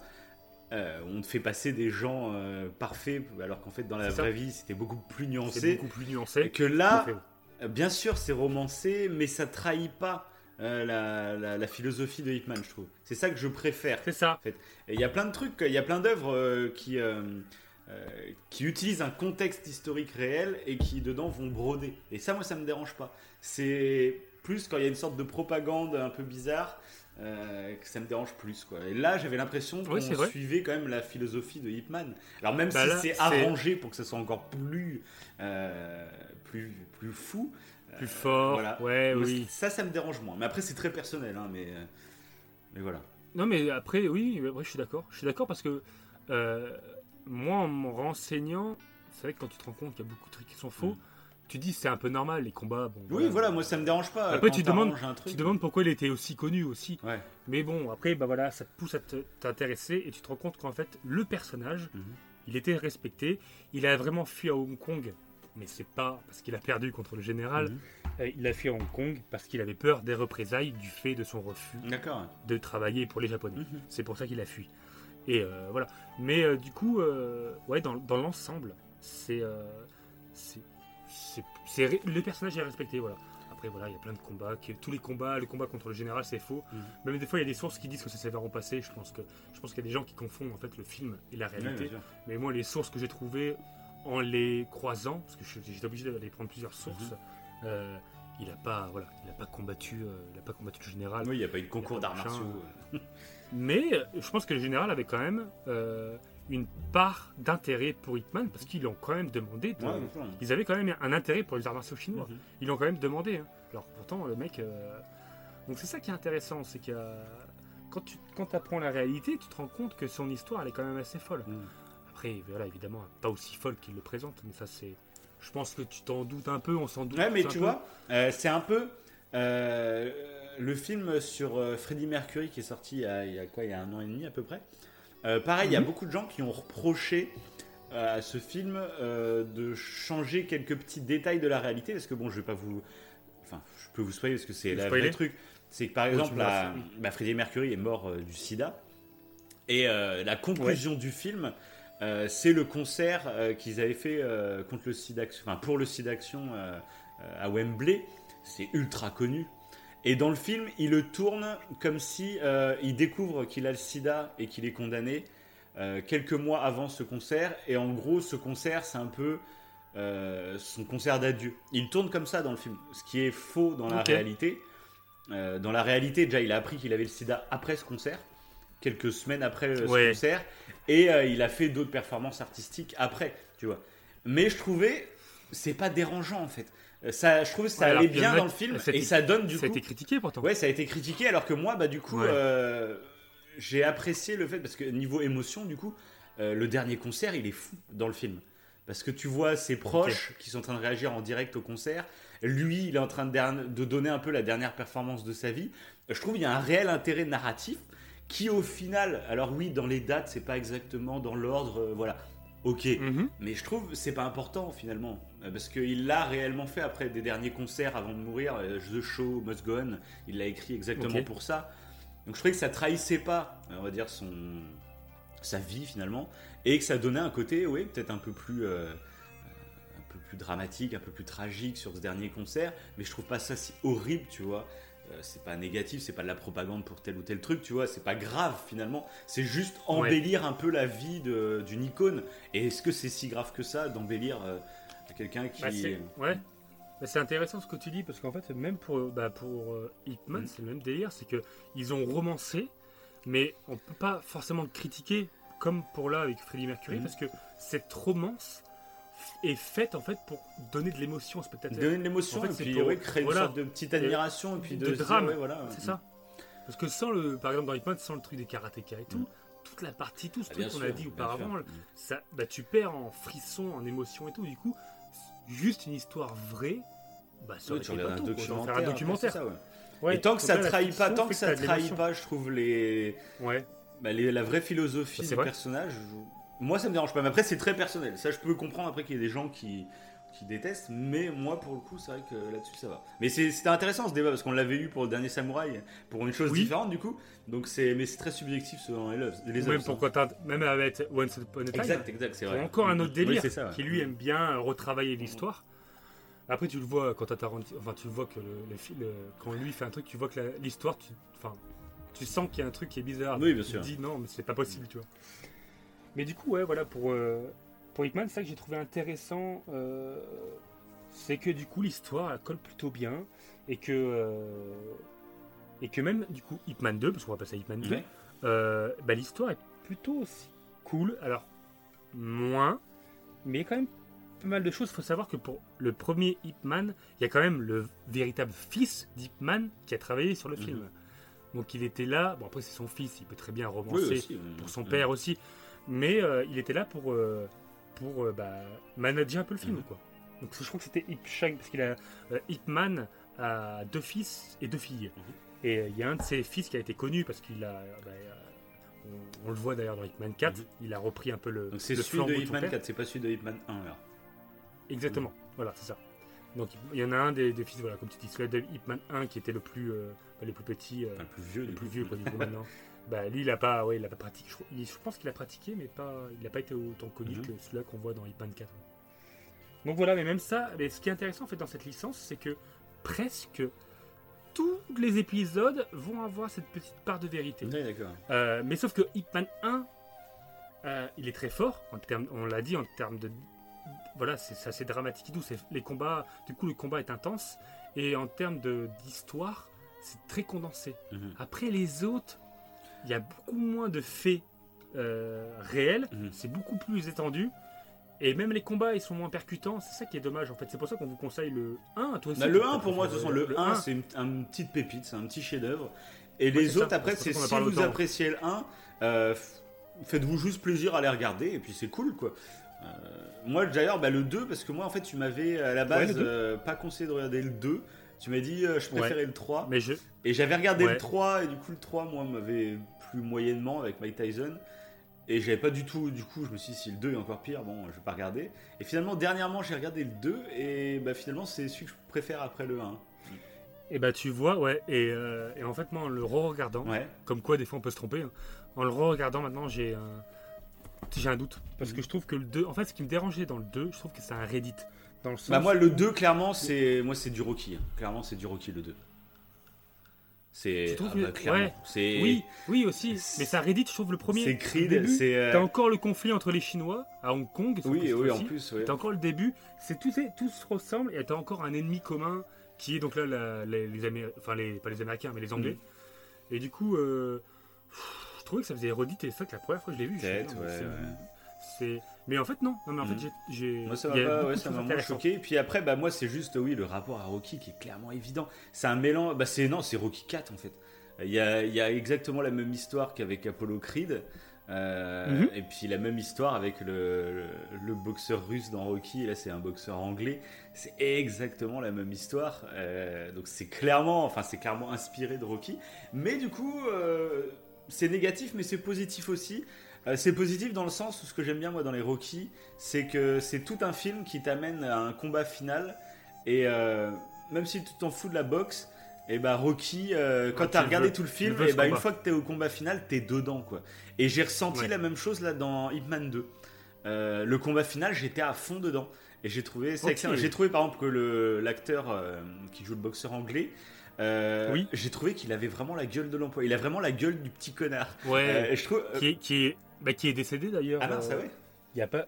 Ouais, qui est décédé. il y a- Ah, merde. C'était un acteur anglais. Ouais, il est décédé, je crois, en 2000. euh, je sais. En 2012, je crois. Ah, merde, ah ouais, d'accord. c'était- été une connerie. Mhm. Et ouais, j'ai été. En fait, en me renseignant, je suis tombé là-dessus.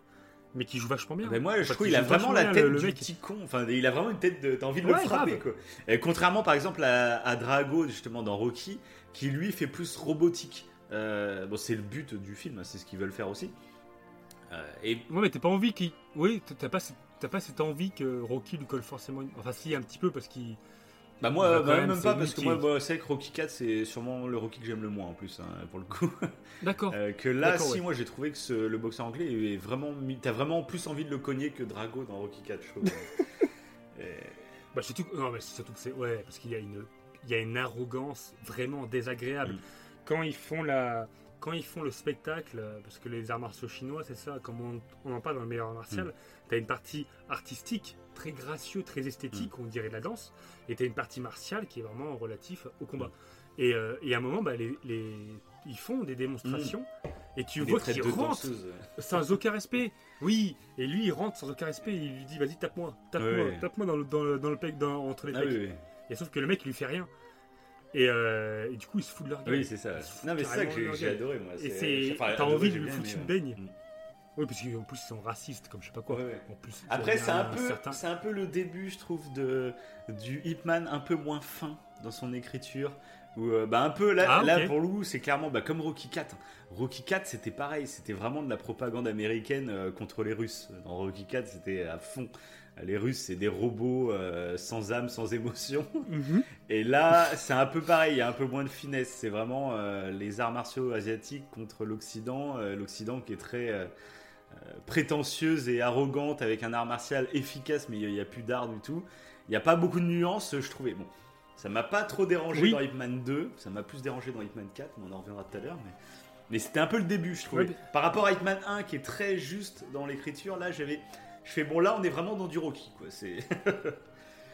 Ouais, après, ouais. Et c'est vrai que ce que j'ai trouvé intéressant dans ce film, alors ça va être très rapide, c'est Mm. c'est qu'au début, euh, les élèves qui veulent affronter Hitman, Oui. euh, sont euh, les vrais élèves en fait de Ip Man dans la, dans la vraie vie. C'est-à-dire que le, les, euh, le nom des élèves qu'on Ah voit oui, au c'est début, pas les mêmes. oui. euh, ils ont, ils ont, ouais, ils- donc c'est Lun Shun, je crois. Donc ça a été un vrai disciple de Ip D'accord. Man qui a été connu après par la suite. Et donc ils ont respecté ça. Mhm. Ils ont respecté que le fait que Ip Man euh, soit à Hong Kong. Mhm. Après, ce qui n'est pas dit, il faut le savoir, c'est que si Ip Man, il était beaucoup plus vieux à la base. Je crois qu'il avait là 54 ans quand il était à Hong Ouais. Kong. Donc là, euh, là, il n'a pas 54 ans évidemment euh, quand il est à Hong Kong. Mais euh, ce qui, ce qui n'est pas dit, on ne le dit pas dans le film, c'est qu'en plus de fumer la cigarette, Ip Man fumait de l'opium. Ah oui. Donc ouais, il, est, ouais, il était drogué à l'opium. Alors apparemment, c'est lié à la guerre sino-japonaise. Euh, les Japonais avaient... euh, alors, à vérifier, hein, ça, ça a vérifié. Je l'ai vu qu'une fois, je sais pas si c'est vrai.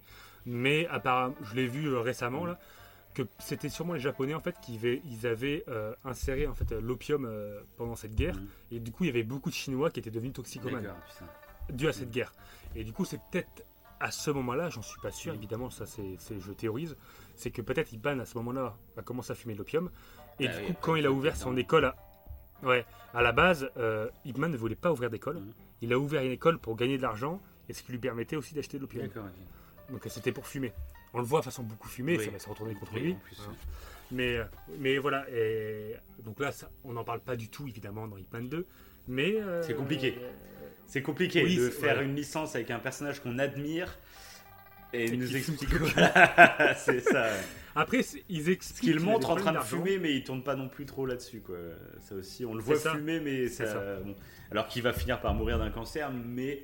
euh, Mhm. Mais voilà, c'est pas, ils appuient pas là-dessus non plus, quoi. Après, oui, quel intérêt ils auraient eu peut-être à, à- Je pense que, voilà, comme, comme le début, comme un Hitman 1, quand tu t'intéresses à la bio, tu apprends certains trucs, tu apprends qu'il a été flic, etc. Ouais. et tout. Euh, je pense que, bon, voilà. Déjà qu'il en est mort à cause de ça, je pense qu'il voulait pas en rajouter, tu sais. Mais du coup, dans euh, Hitman euh, 2, ce que j'ai adoré, c'est qu'en fait, sur le premier visionnage, tu vois, enfin sur le deuxième visionnage Mhm. plutôt, enfin même le troisième, parce que là, c'était la troisième, ou le, ouais, c'est qu'en fait, je me suis rendu compte, j'avais, je l'avais vu avec un premier regard, où je me dis, mais ça, c'est de la, c'est hérédité, ça me fait chier. Euh, même le combat contre Sammo Hong et Hitman, quand ils sont sur les tables, ils voltigent un peu. Je fais non, Ah, on va pas partir Ah, sur ouais, des ouais. trucs où ça voltige. Moi, tu vois, ça m'a pas dérangé. J'ai trouvé. T'as pas dérangé J'ai trouvé ce combat justement, euh, c'est peut-être le plus culte de Hitman 2, je trouve. Ah ouais Qui vraiment reste en mémoire, ouais. Après, oui, c'est. Ok. Bien sûr, c'est euh, tiré par les cheveux. C'est clairement, euh, oui. C'est ça. Mais ça. une fois que tu acceptes ça, je trouve que c'est quand même très stylé et mémorable. Genre dans, Après, dans oui, Hitman je m'en- 3, je me rappelle oui. juste du combat avec Tyson qui éclate des vitres. Je me rappelle de rien d'autre, personnellement. euh, C'est vrai ouais. Il n'y a rien qui m'a marqué Après, de fou, quoi. Que là, ce combat sur les tables, euh, je m'en rappellerai euh, le- très longtemps, je pense. Ouais, bah oui, après, comme. euh, c'est vrai que moi, au début, quand j'étais plus jeune, ça me dérangeait beaucoup. Voilà, ça dépend. Ça et dépend on avait ouais. parlé. Et, euh, mais en fait, c'est un. Tout ce contexte-là, en fait, c'est lié, donc là, pas au confucianisme, mais c'est lié au taoïsme Mhm. cette fois-ci. C'est c'est vraiment le côté énergie interne. Et comme quoi, en fait, euh, l'air peut devenir de l'eau. Et on peut, en fait, on peut se déplacer dans l'air comme si c'était de l'eau. Mhm. C'est un peu ça, le, le- le- là, je, je, comment dire, je résume vachement. Mhm. Et c'est un peu le délire. Et c'est pour ça qu'un peu, il vole, plus ou moins. C'est qu'il y a. bah, c'est lié encore à une, à une philosophie. En ça, on fait. le voit même un peu dans, dans Hitman 1, on le voit un petit peu quand il se combat contre le karatéka à la fin. Oui, Euh, quand il vrai. est sur le rebord et tout, pareil, il fait des gestes, bon, c'est c'est ça. clairement abusé, mais c'est pas si gênant, je trouve. ça passe, ouais. Mm. D'ailleurs, dans, dans le 1, c'est assez beau quand. Enfin, beau. Ça, ça dépend comment on le voit. Mais quand il combat le général, euh, on le voit aussi taper contre le mannequin de bois. On voit en fait les deux, Oui. les deux nuances. Tu, tu vois ça, son foutu. entraînement et tu vois qu'il reproduit les mêmes coups contre le gars, quoi. ouais. Mm.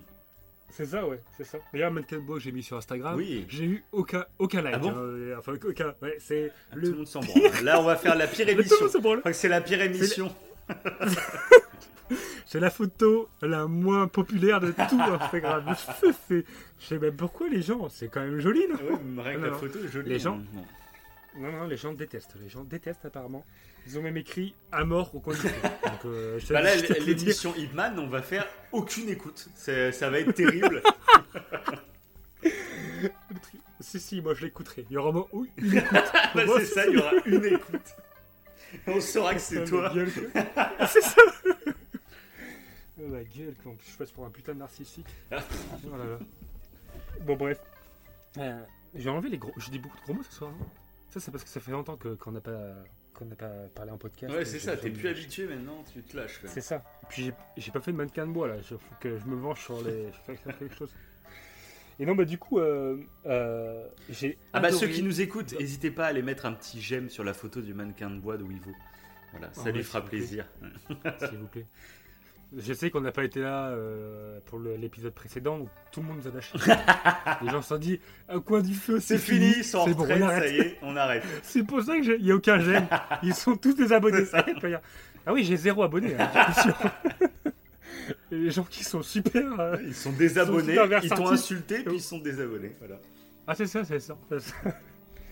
Et du coup, ouais, dans Hitman 2, euh, ce que j'aime beaucoup, en fait, après l'avoir revu, c'est que le combat, en fait, contre, du coup, euh, c'est Twister qui s'appelle euh, le boxeur. C'est que euh, il. Qu'est-ce que tu fais? T'es en train de te- t'es en train de faire du mannequin de bois ou quoi? C'est que. Ah non, non, non, tu fais de la guitare. Je sais. J'entends mieux. Donc, ce que je kiffe, donc, c'est que Twister représente vraiment euh, un truc qui est intéressant, c'est qu'en fait, dans les arts martiaux chinois, euh, souvent, ils font pas de préparation physique. Il manque vraiment de forme physique. Il manque de, de musculature. Et euh, Samon Hong, en fait, qui perd contre, contre Twister, c'est vraiment l'exemple parfait parce que bah, il est un peu en surpoids, etc. On, on sent qu'il fait les arts martiaux, mais qu'il fait pas forcément, comme maintenant dans les sports de combat, de préparation physique. Et euh, alors que Twister joue vachement là-dessus. Oui, exact. Et en plus, il- a, il a raison parce que c'est clair que si tu as une bonne forme physique, et Bruce Mais c'est exactement euh, comme dans Rocky 4, quoi. C'est exactement ça. Oui, oui, c'est vrai. Oui, c'est vrai. C'est l'optimisation, euh, l'extrême. l'optimisation Ouais, voilà, c'est physique, etc. C'était totalement ça. Quoi. Et c'est un truc, un truc, Et- un truc par exemple qui est marrant dans Rocky 4, c'est que ce qu'on te présente, donc Drago, cette optimisation physique poussée Mhm. quasiment à l'extrême avec des, des tests et tout. Et ben à l'époque, euh, t'avais l'impression que c'était un robot le gars. Sauf que tu te rends compte maintenant le sport de haut niveau, que ce soit dans le football ou même dans le MMA, bah c'est ça maintenant en fait. hein.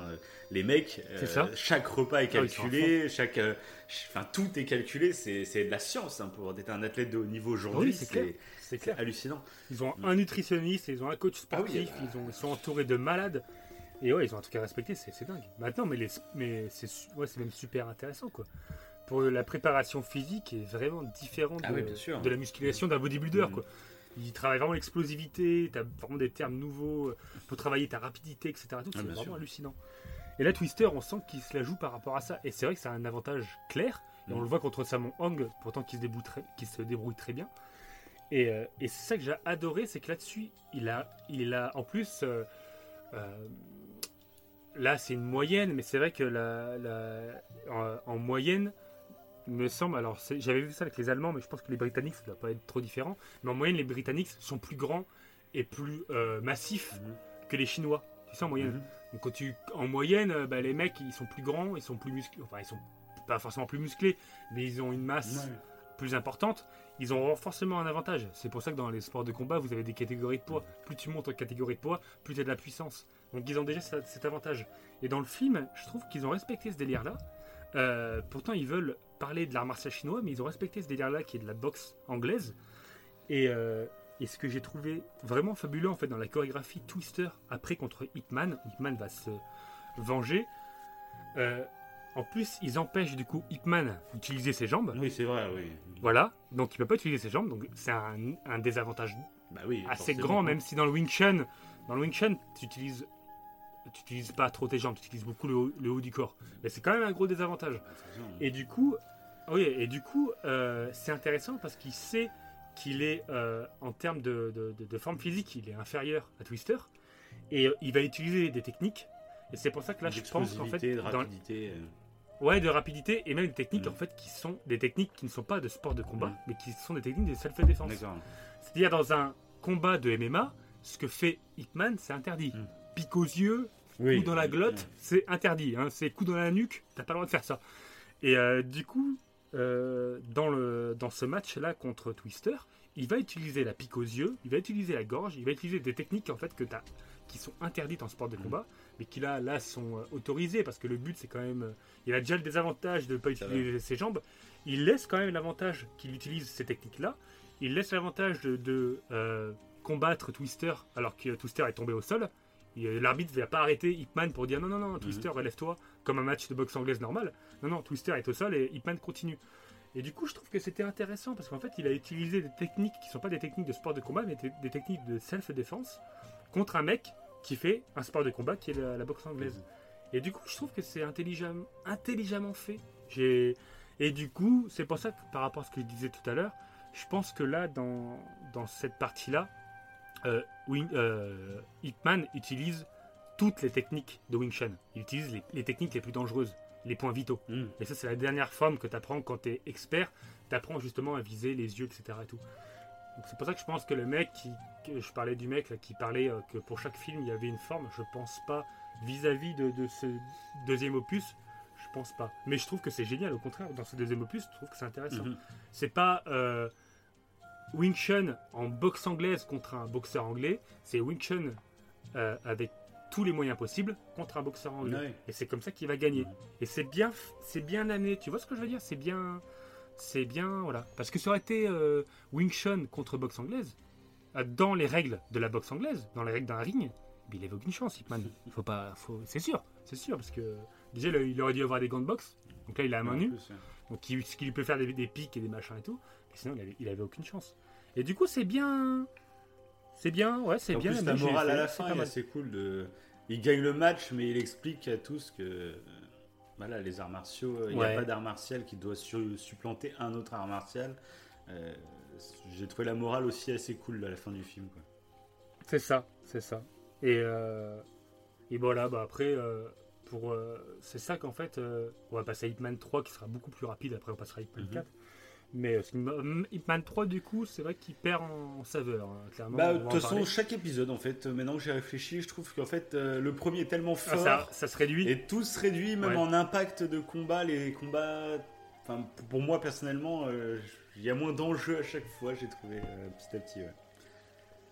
Après, Ouais, le truc à reconnaître par contre, c'est qu'à chaque fois, ils essayent quand même d'implanter un message dans chaque film.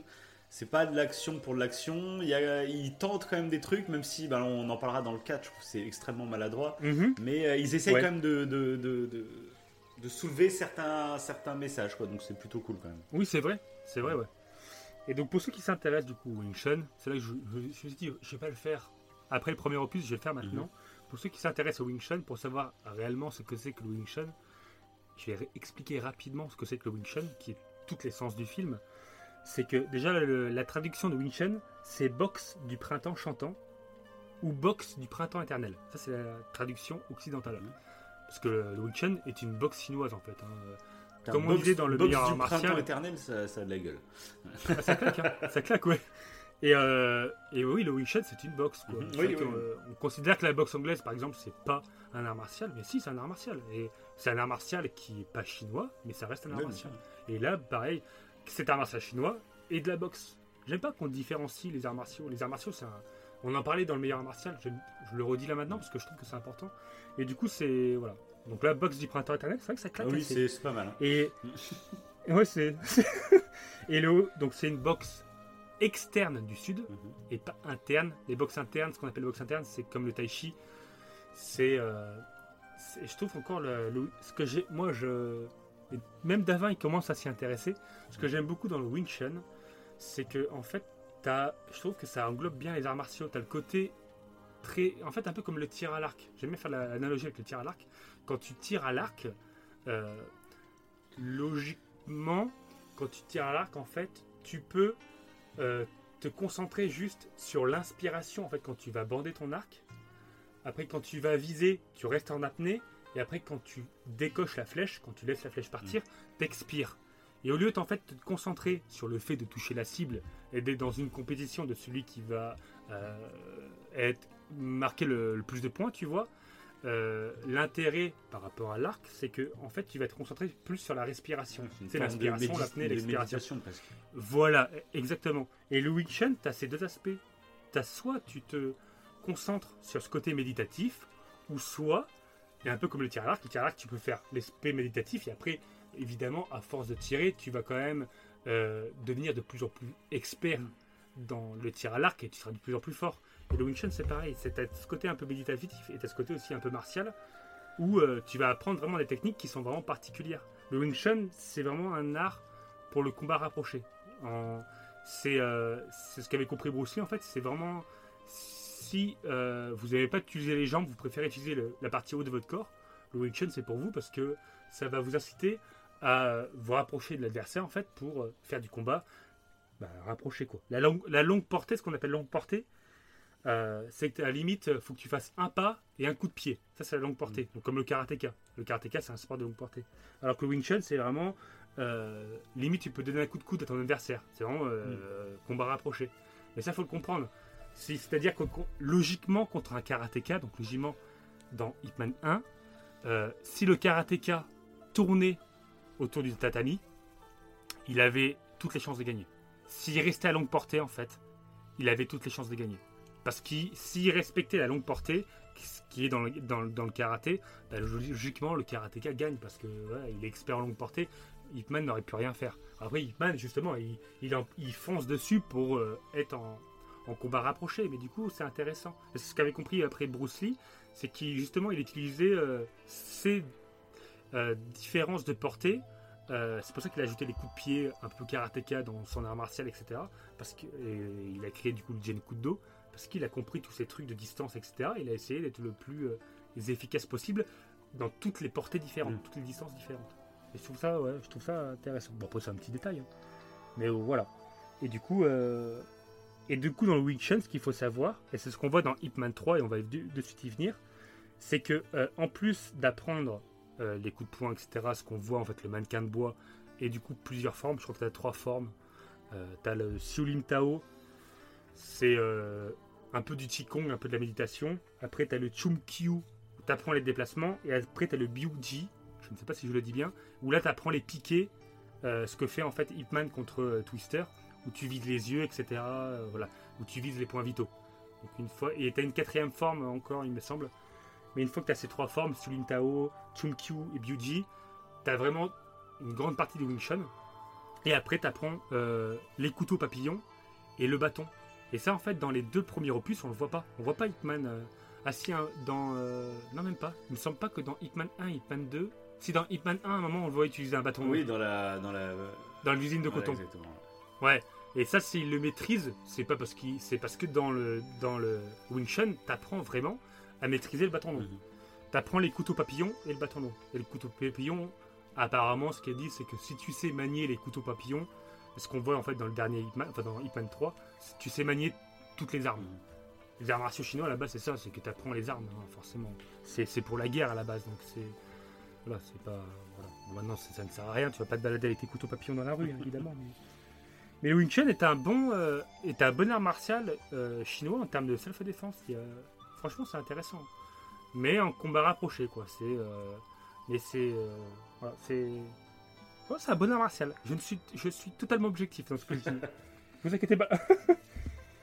bon voilà. Et du coup, je sais pas si j'en avais parlé. Et, et on- on- dans Hitman 1, ils le disent, ils critiquent même ça. Le Wing Chun, ça serait une femme qui aurait inventé le Wing Chun. Oui, c'est vrai, il le dit. Euh, et dans, ouais, dans le début, il y a plusieurs Bah, légendes. enfin, c'est le.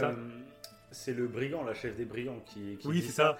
Puis après, il fait, euh, il se moque en- de Hitman en disant euh, T'as peur de ta femme, et puis Mm. t'as Hitman qui sort Ce que tu appelles de la peur, j'appelle ça du respect.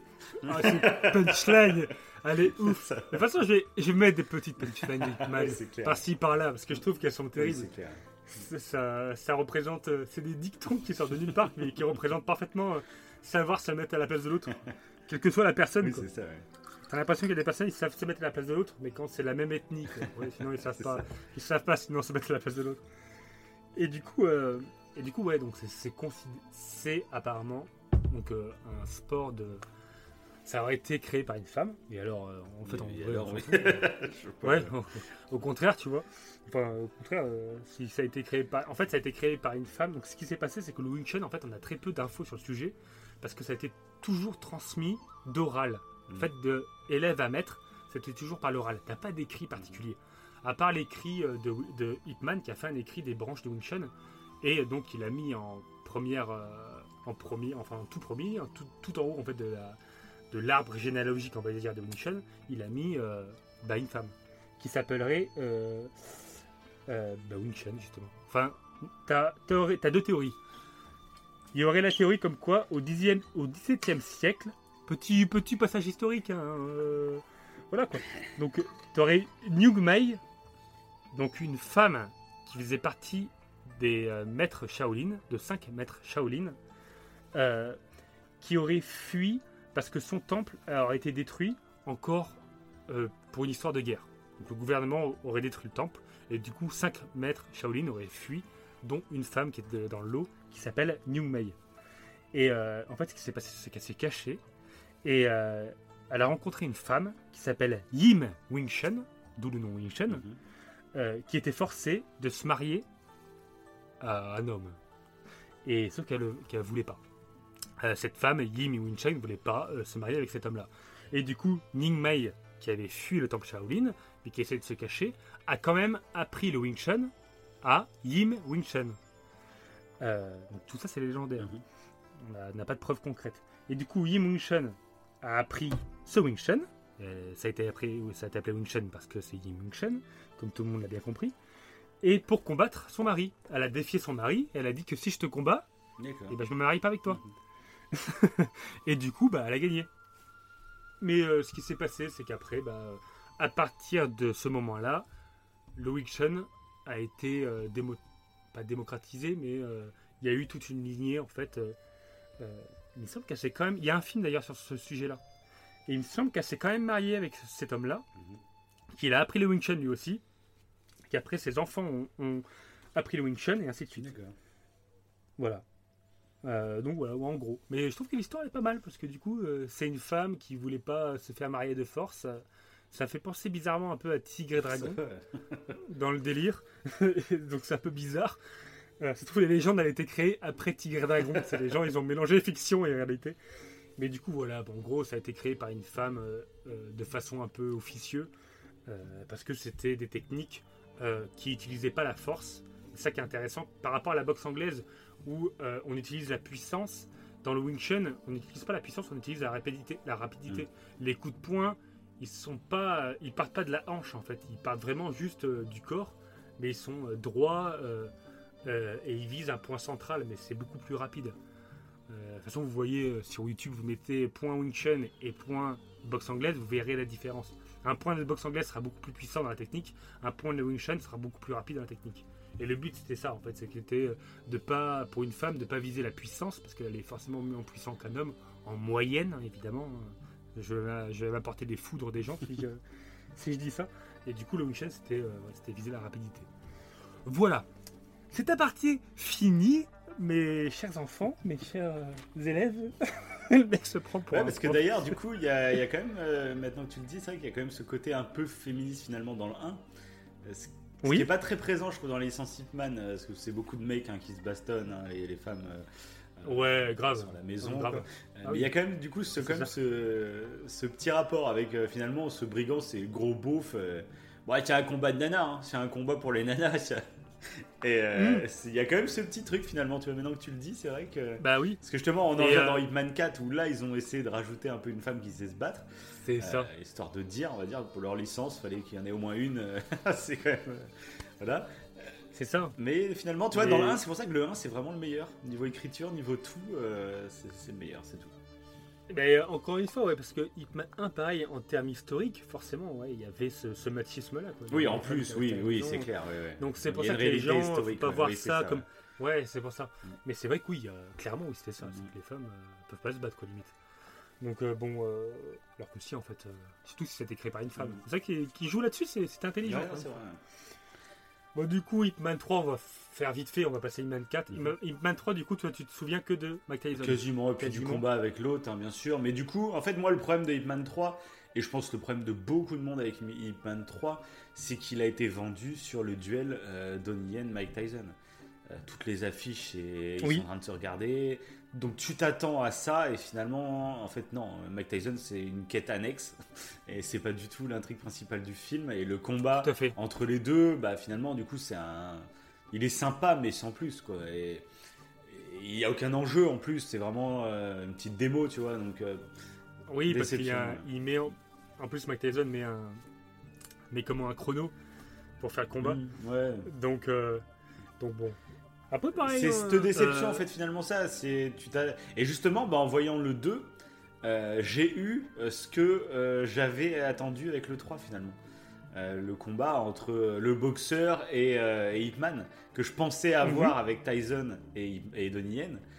Je pensais l'avoir dans le 3 mais je l'ai pas eu finalement. Alors que dans le 2 finalement j'ai apprécié ça parce que dès le départ on te vend le combat boxe anglaise contre, contre Wing Chun et tu l'as à la fin, tu l'as. Euh, donc t'es pas euh, biaisé sur la marchandise quoi. que dans le 3, Oui, euh, c'est dans vrai. le 3 clairement. Bah dans le 3 clairement. Du coup j'ai du mal moi ouais, à me mettre euh, avec l'autre gars là. Euh, j'ai eu du mal, euh, au début je pensais que ça allait être vraiment une quête annexe, un peu comme euh, l'usine de coton dans le 1, finalement je pensais que ça allait être une Ouais. quête annexe euh, qui allait servir l'intrigue, mais une quête annexe.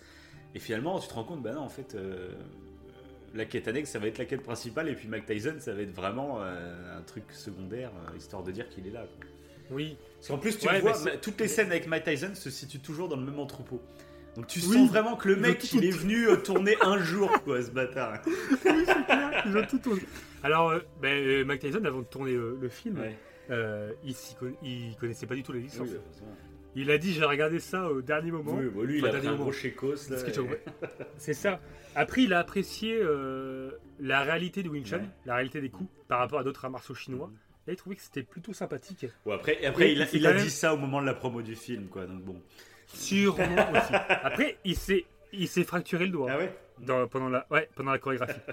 Euh, pendant la choré contre euh, Donnie Yen, il s'est quand même. Après, il y a quand même la scène où il éclate tous les carreaux, qui est quand même relativement culte, faut le reconnaître. Non, ah, moi, j'ai, moi j'ai kiffé. Ouais, ouais. J'ai kiffé. C'est le combat, comme- manque d'enjeu euh, scénaristique, Voilà. mais le combat est plutôt c'est cool, ça. faut le reconnaître. ouais.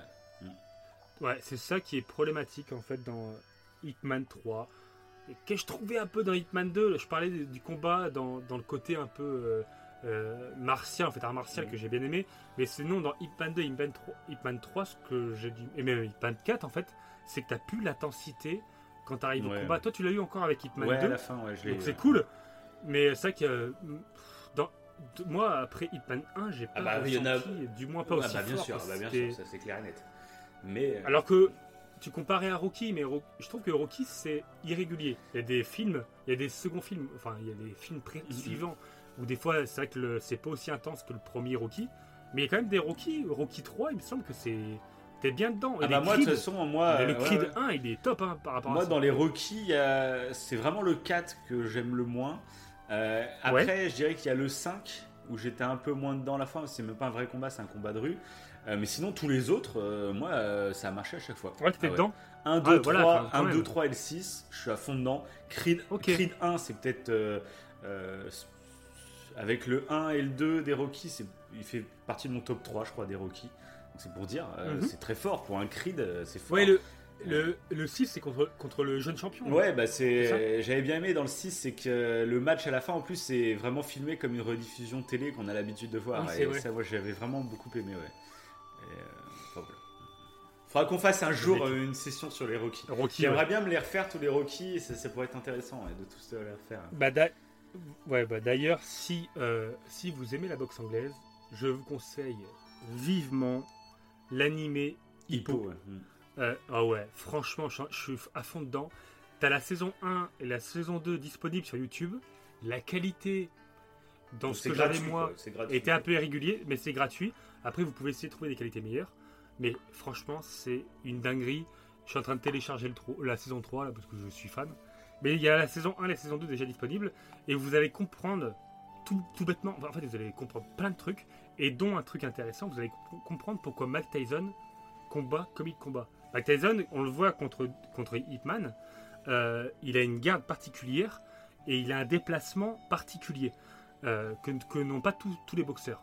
Et si Mike Tyson combat de cette façon, c'est pas pour rien. C'est parce qu'il a appris, parce que en fait, dans sa catégorie de poids, euh, il est plus petit que tout le monde. Mais c'est vrai Il est grand, hein, il est trapu, mais, euh, ouais. Il est trapu, mais voilà, exactement, il est trapu. Hippo, dans l'animé, est trapu. Et justement, Hippo va euh, utiliser les mêmes techniques que Mike Tyson. Vous regardez Hippo, vous allez comprendre Mike Tyson dans tout son style. Et vous allez comprendre le style d'autres personnes. C'est ça que je trouve génialissime. Vous allez tout comprendre. Et là, et tu vois à quel point, ce que je disais tout à l'heure, en fait, c'est que la boxe anglaise, c'est aussi un art martial. C'est Forcément. tellement technique. C'est c'est magnifique, en fait. C'est- d'une technicité affolante. Mais comme plein d'arts martiaux. Et même mais, comme euh, dans plein de sports, c'est voilà. ça qui est. Comme dans plein de sports. Souvent, il y a beaucoup de gens qui regardent, euh, mais que ce soit n'importe quel sport, hein, que ce soit même genre, moi j'adore le foot, il y a plein de gens qui, qui n'aiment pas le foot Mhm. et qui ont l'impression que c'est juste des gens qui tapent et des- qui courent derrière une balle et qui tapent. Sauf que quand tu es passionné par un sport, par un combat, par un art martial, tu remarques tous les détails, tu, tu as toi-même expérimenté quelques trucs, donc tu sais la difficulté du moindre geste, du moindre, d'un C'est moindre ça. jeu, et du coup tu apprécies la qualité d'un match. Et c'est Ouais, ça qui est fort en fait de se passionner pour un sport. C'est comme ça qu'on arrive à en comprendre en fait la subtilité et la beauté quoi. Et donc euh, voilà, c'est beau. C'est beau, c'est beau.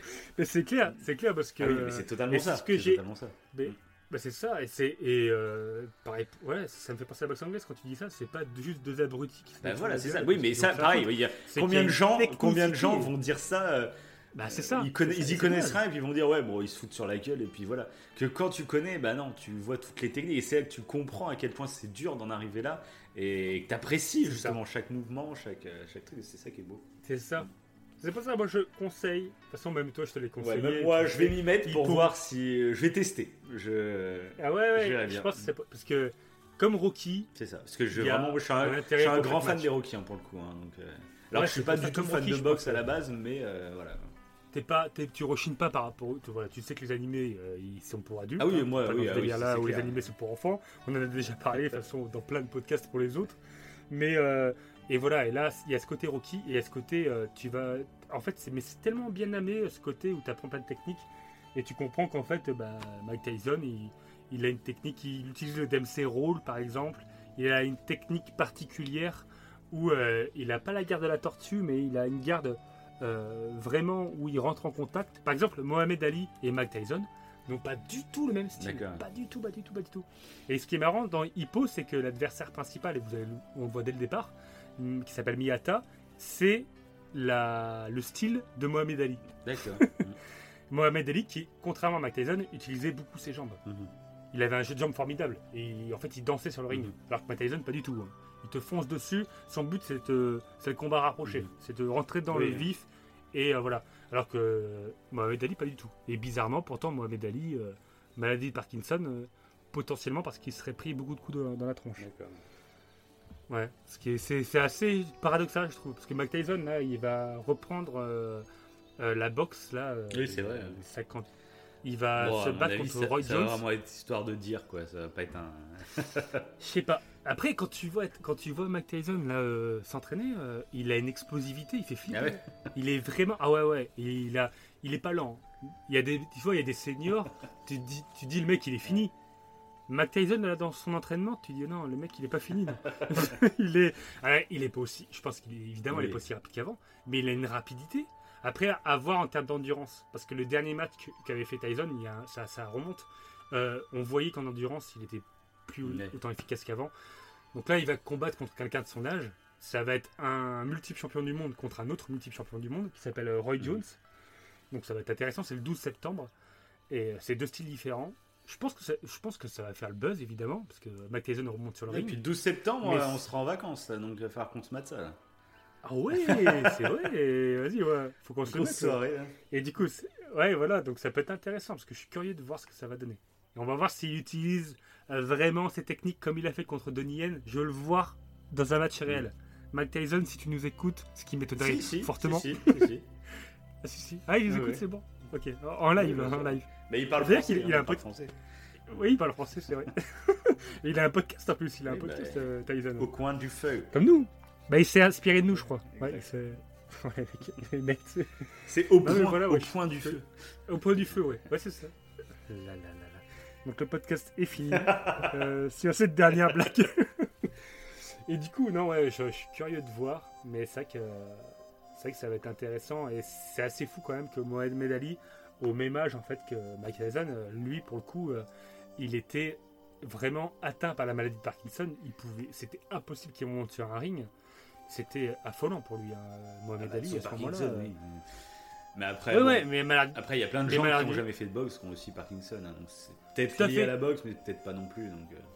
Et exact, et ben voilà, exactement. Tu vois, c'est, mais c'est, c'est beau. C'est- c'est exact- ouais, c'est exactement parce que souvent il y a des Bah, personnes. c'est toujours qui bah, pensent- ouais, la corrélation Peut-être à facile. tort. mais- Voilà, c'est une corrélation qui semble. Et, et c'est, c'est vrai, hein, tu vois les footballeurs américains, tous les Oui, se sûr. prennent, Faut pas nier. ils sont euh, atteints de démence. quoi. Voilà, donc c'est peut-être qu'il y a 80% de chances que ce soit lié à la boxe anglaise. Mais pourtant, il avait un style qui faisait qu'il prenait pas beaucoup de coups. Après, apparemment, en sparring, euh, il était là, ouais, vas-y, fous-moi des coups dans la tête, euh, je vais pas tomber. Et c'est vrai qu'il avait un... On dit souvent que les boxeurs, qu'ils ont un bon menton, c'est-à-dire que tu as beau leur foutre des coups dans la tête, ils tombent pas. Et apparemment, il avait un bon menton. Donc, je pense que peut-être qu'il se prenait beaucoup de coups. mais C'est ce qui pourrait faire peur dans la boxe anglaise, c'est que c'est vrai que ton cerveau, il en prend plein la Ouais, gueule. C'est pour ça que Donnie Yen, euh, il était tranquille dans son coin. hein. Jusqu'à. euh, il avait quel âge? 79 ans. hein, Oui, euh, en fumant de Il l'opium. n'arrête pas de fumer d'opium. oui, en fumant de l'opium.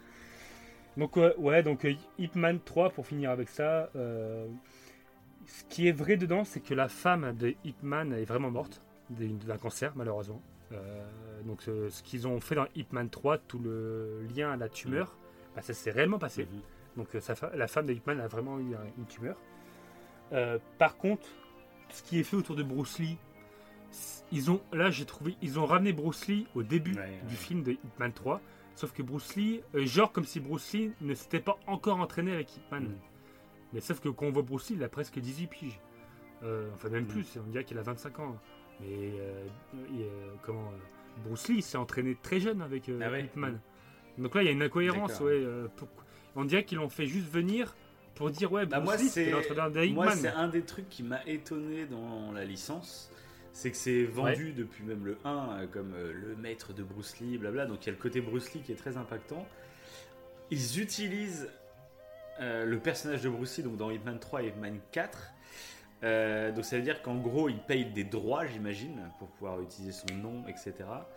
Euh, ce qui m'étonne du coup, c'est qu'il soit autant en retrait, du coup. Euh, Oui c'est vrai. parce que tu pouvais faire un Oui, truc super intéressant et impactant en parlant plus de Bruce Lee, justement, et ça aurait attiré encore plus de gens.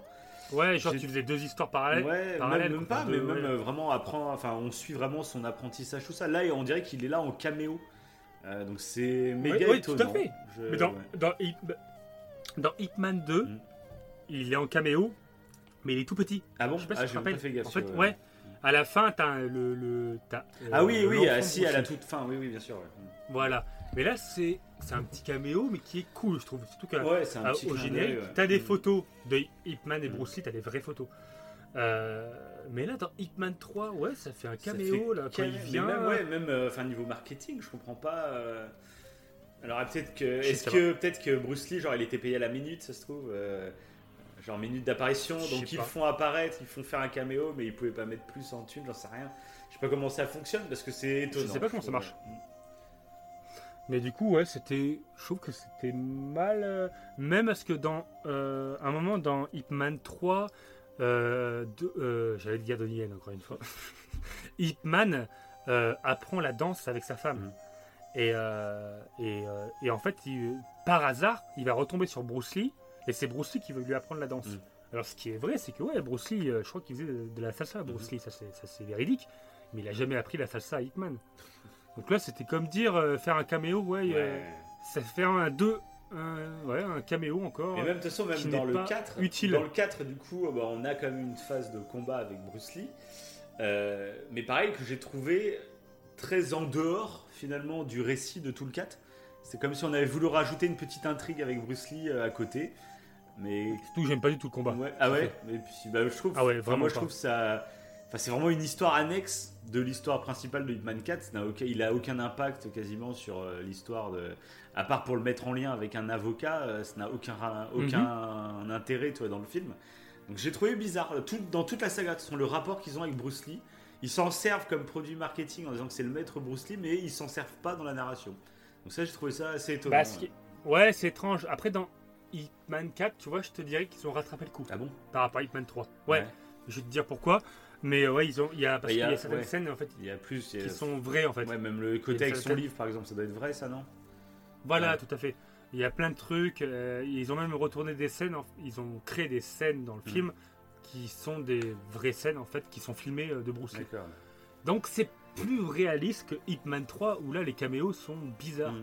Après, Après, moi, je 3, parle vraiment en termes euh, de narration, quoi. Pas, pas Oui, par après, rapport à la t'as réalité, mais en je trouve en narration, je trouve C'est mal branlé. Ouais, c'est. Enfin, tu dis, ils auraient pu faire. euh, Enfin, mieux oui, incorporer Bruce Lee, en fait, à l'histoire. C'est ça qui est un peu. euh, Il est juste là pour, pour montrer qu'Hitman c'était son Ouais, c'est ça, ouais. Mm. Par contre, dans Hitman 3, euh, pour- je- c'est fini pour Hitman 3, mais juste, je te conseille de re-regarder le match final, D'accord. qui est vraiment ouf. Parce que le match final, t'as vraiment toutes les formes du Wing Chun. D'accord. T'as le combat au couteau papillon, Oui, t'as le combat ouais, au bâton long, et c'est quand même assez, ouais, co- en termes de co- en termes d'intensité, comme on l'a dit, c'est pas ouf, mais en termes de chorégraphie, c'est balèze et il est vraiment joli. De toute façon, le Hitman 3, c'est ça, c'est que visuellement, il est très fort. Mm. T'as des slow motion et tout machin, ils sont allés loin. Et ils ont payé, euh, ils ont beaucoup payé euh, parce que Donnie Yen voulait pas euh, refaire d'autres Hitman. Oui, c'est ce que j'avais vu. Ils voulaient faire le premier Hitman et ils voulaient plus en faire. Et là, ils l'ont, ils ont déboursé une bonne somme pour qu'il revienne dans Hitman 3. Et c'est très, ouais, c'est très visuel. C'est pas du tout dans la profondeur. Il est pas, il est bien, mais il y a mieux quoi. Voilà. Après, c'est vrai que. voilà. Mais voilà, juste pour finir sur ça, voilà. C'est, mais parce que Hitman, ils ont quand même fait un Hitman Legacy, Legacy Z avec justement le personnage qui combat euh, Hitman à la fin. Mhm. Et euh, qui, euh, donc, ils ont vu que ça a marché quoi. Après, Hitman Legacy Z, à part le fait qu'il y a Michel Yeo qui joue dedans, donc là, enfin, ils mettent des femmes en combat, c'est cool. À part ce côté-là, c'est sinon la, la narration est, est pas du tout marquante. Ce qui m'a marqué, c'est qu'il y avait des femmes qui combattaient. Mais justement, dans Hitman 4, pour enfin revenir sur Hitman 4, il y a une femme qui combat, euh, combat bien en plus. Ils ont enfin mis une femme, c'est cool. Ouais, ils Euh, un peu rajouter à histoire de dire, mais. euh, Ouais, ouais, c'est vrai, c'est vrai. Mais du coup, Hitman 4, ouais, bah comme. euh, ouais, toi aussi, c'est un Ouais, t'as été le voir au cinéma, moi je l'ai vu. je l'ai vu. hein. Ouais, bah, pff, moi, j'en suis ressorti. J'ai bien. Alors, alors, le. En plus, je suis allé au cinéma, je me suis trompé de ça. Ah. le film, comme... le, le film débute. C'était un film euh, avec des jeunes et tout. Non Je me fous, là. Je me suis trompé de salle. et du coup, je fais non, mais euh, c'est quoi ça Mais Et du coup, je sais pas ça, c'est pas ça. Et du coup, je suis parti. Et du coup, bah, je suis tombé dans de la bonne. euh, Je sais pas comment j'ai fait. Je sais pas. C'était la salle 2. Et je suis rentré à la salle 8. Je sais pas dans mon C'est cerveau. aucun rapport. Mais j'étais-. Bah, j'étais Oui, même pas dans le même cinéma en fait. J'étais dans un. le mec est sorti. tu sais. Non, mais je sais pas pourquoi, ouais. J'étais persuadé que c'était la salle 2. Putain, le mec, il a lu salle 2 et je suis rentré dedans. Mais quand ça a commencé, j'ai fait, mais c'est quoi ce délire? C'est quoi ce film français? Et du coup, bah non, je suis sorti. Et bon.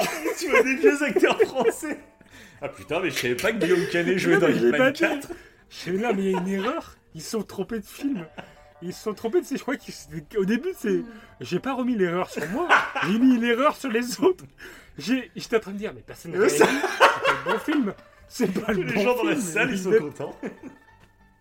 Oui, je fais, mais ils se sont trompés là, c'est pas la, bo- la bonne bande de film.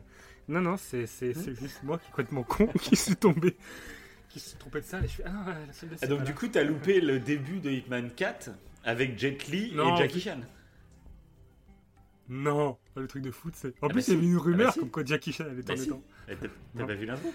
Là, je te crois pas. Je, te crois pas. Bah, je vais le mettre là en live. Je, je l'ai aussi en film téléchargé. hein. Je vois pas de quoi tu parles. Eh, Non, non plus. De quoi? Eh, non, Ça a coupé là, ça a coupé. On n'entend plus. Mec, il y aura plein de bips pendant le film. Et euh, du coup, non, Hitman 4, bah, j'ai été surpris euh, de la baffe qu'il met à son fils euh, dès le départ. J'ai fait, oula, euh, Hitman là. Ah, Je euh, me rappelle même pas. Je sais pas si c'est. Et si, il faut une grosse baffe à son Ah bon fils. Parce que son fils, ah bah c'est toi qui as raté le début vrai. en fait. euh. Ah non, non, c'était dans le film euh, français, ça. Le mec qui confond les deux. Non, non, non. Non, non, c'était dans Bah, non, après, dans- par contre, ça m'a choqué. euh, ouais. alors, bah, bon, pour dire, voilà, moi j'ai téléchargé le film hein, sur internet. Euh, non, mais c'est, il y a le Covid, j'ai peur d'aller au cinéma, voilà, c'est pour ça. Alors, C'est vrai. euh, la pre- le premier film que j'ai téléchargé, c'était un film qu'un mec avait filmé au cinéma en VF. Oh Et j'ai regardé les 10 premières minutes à peu près comme ça. Et je me suis dit, ouais, Ouais. c'est vraiment, le son était vraiment dégueulasse quoi. Donc j'ai fait bon. Et j'ai retéléchargé le film euh, en version VOSTFR et donc là en bonne qualité et tout. Et alors j'ai pas comparé parce que j'ai supprimé le premier film. Euh, dès que j'ai vu que la qualité était pourrie, je l'ai supprimé. Mais j'ai l'impression qu'il y avait euh, des scènes différentes au début. Alors je sais pas s'il y a plusieurs versions suivant les pays. Euh, mais euh, D'accord. clairement, euh, toute l'intro, bah, justement, avec son fils, euh, était différente. Euh, c'est plus ou moins long. Je crois qu'il y avait des scènes différentes. Pas, pas beaucoup, mais. euh, donc, ça Ah ouais de la baffe, tu vois. euh, moi, je l'ai pas vraiment pas eu dans mon film. Ah bon? Ah oui, parce que moi j'ai eu la Parce basse. ça me dit rien. une ba- ça me marque une basse son fils. Ah ouais, parce que moi ça. Ouais, bah, C'est peut-être ça. Parce que je me Parce que suis moi, ça fait, bah, je me suis fait la remarque.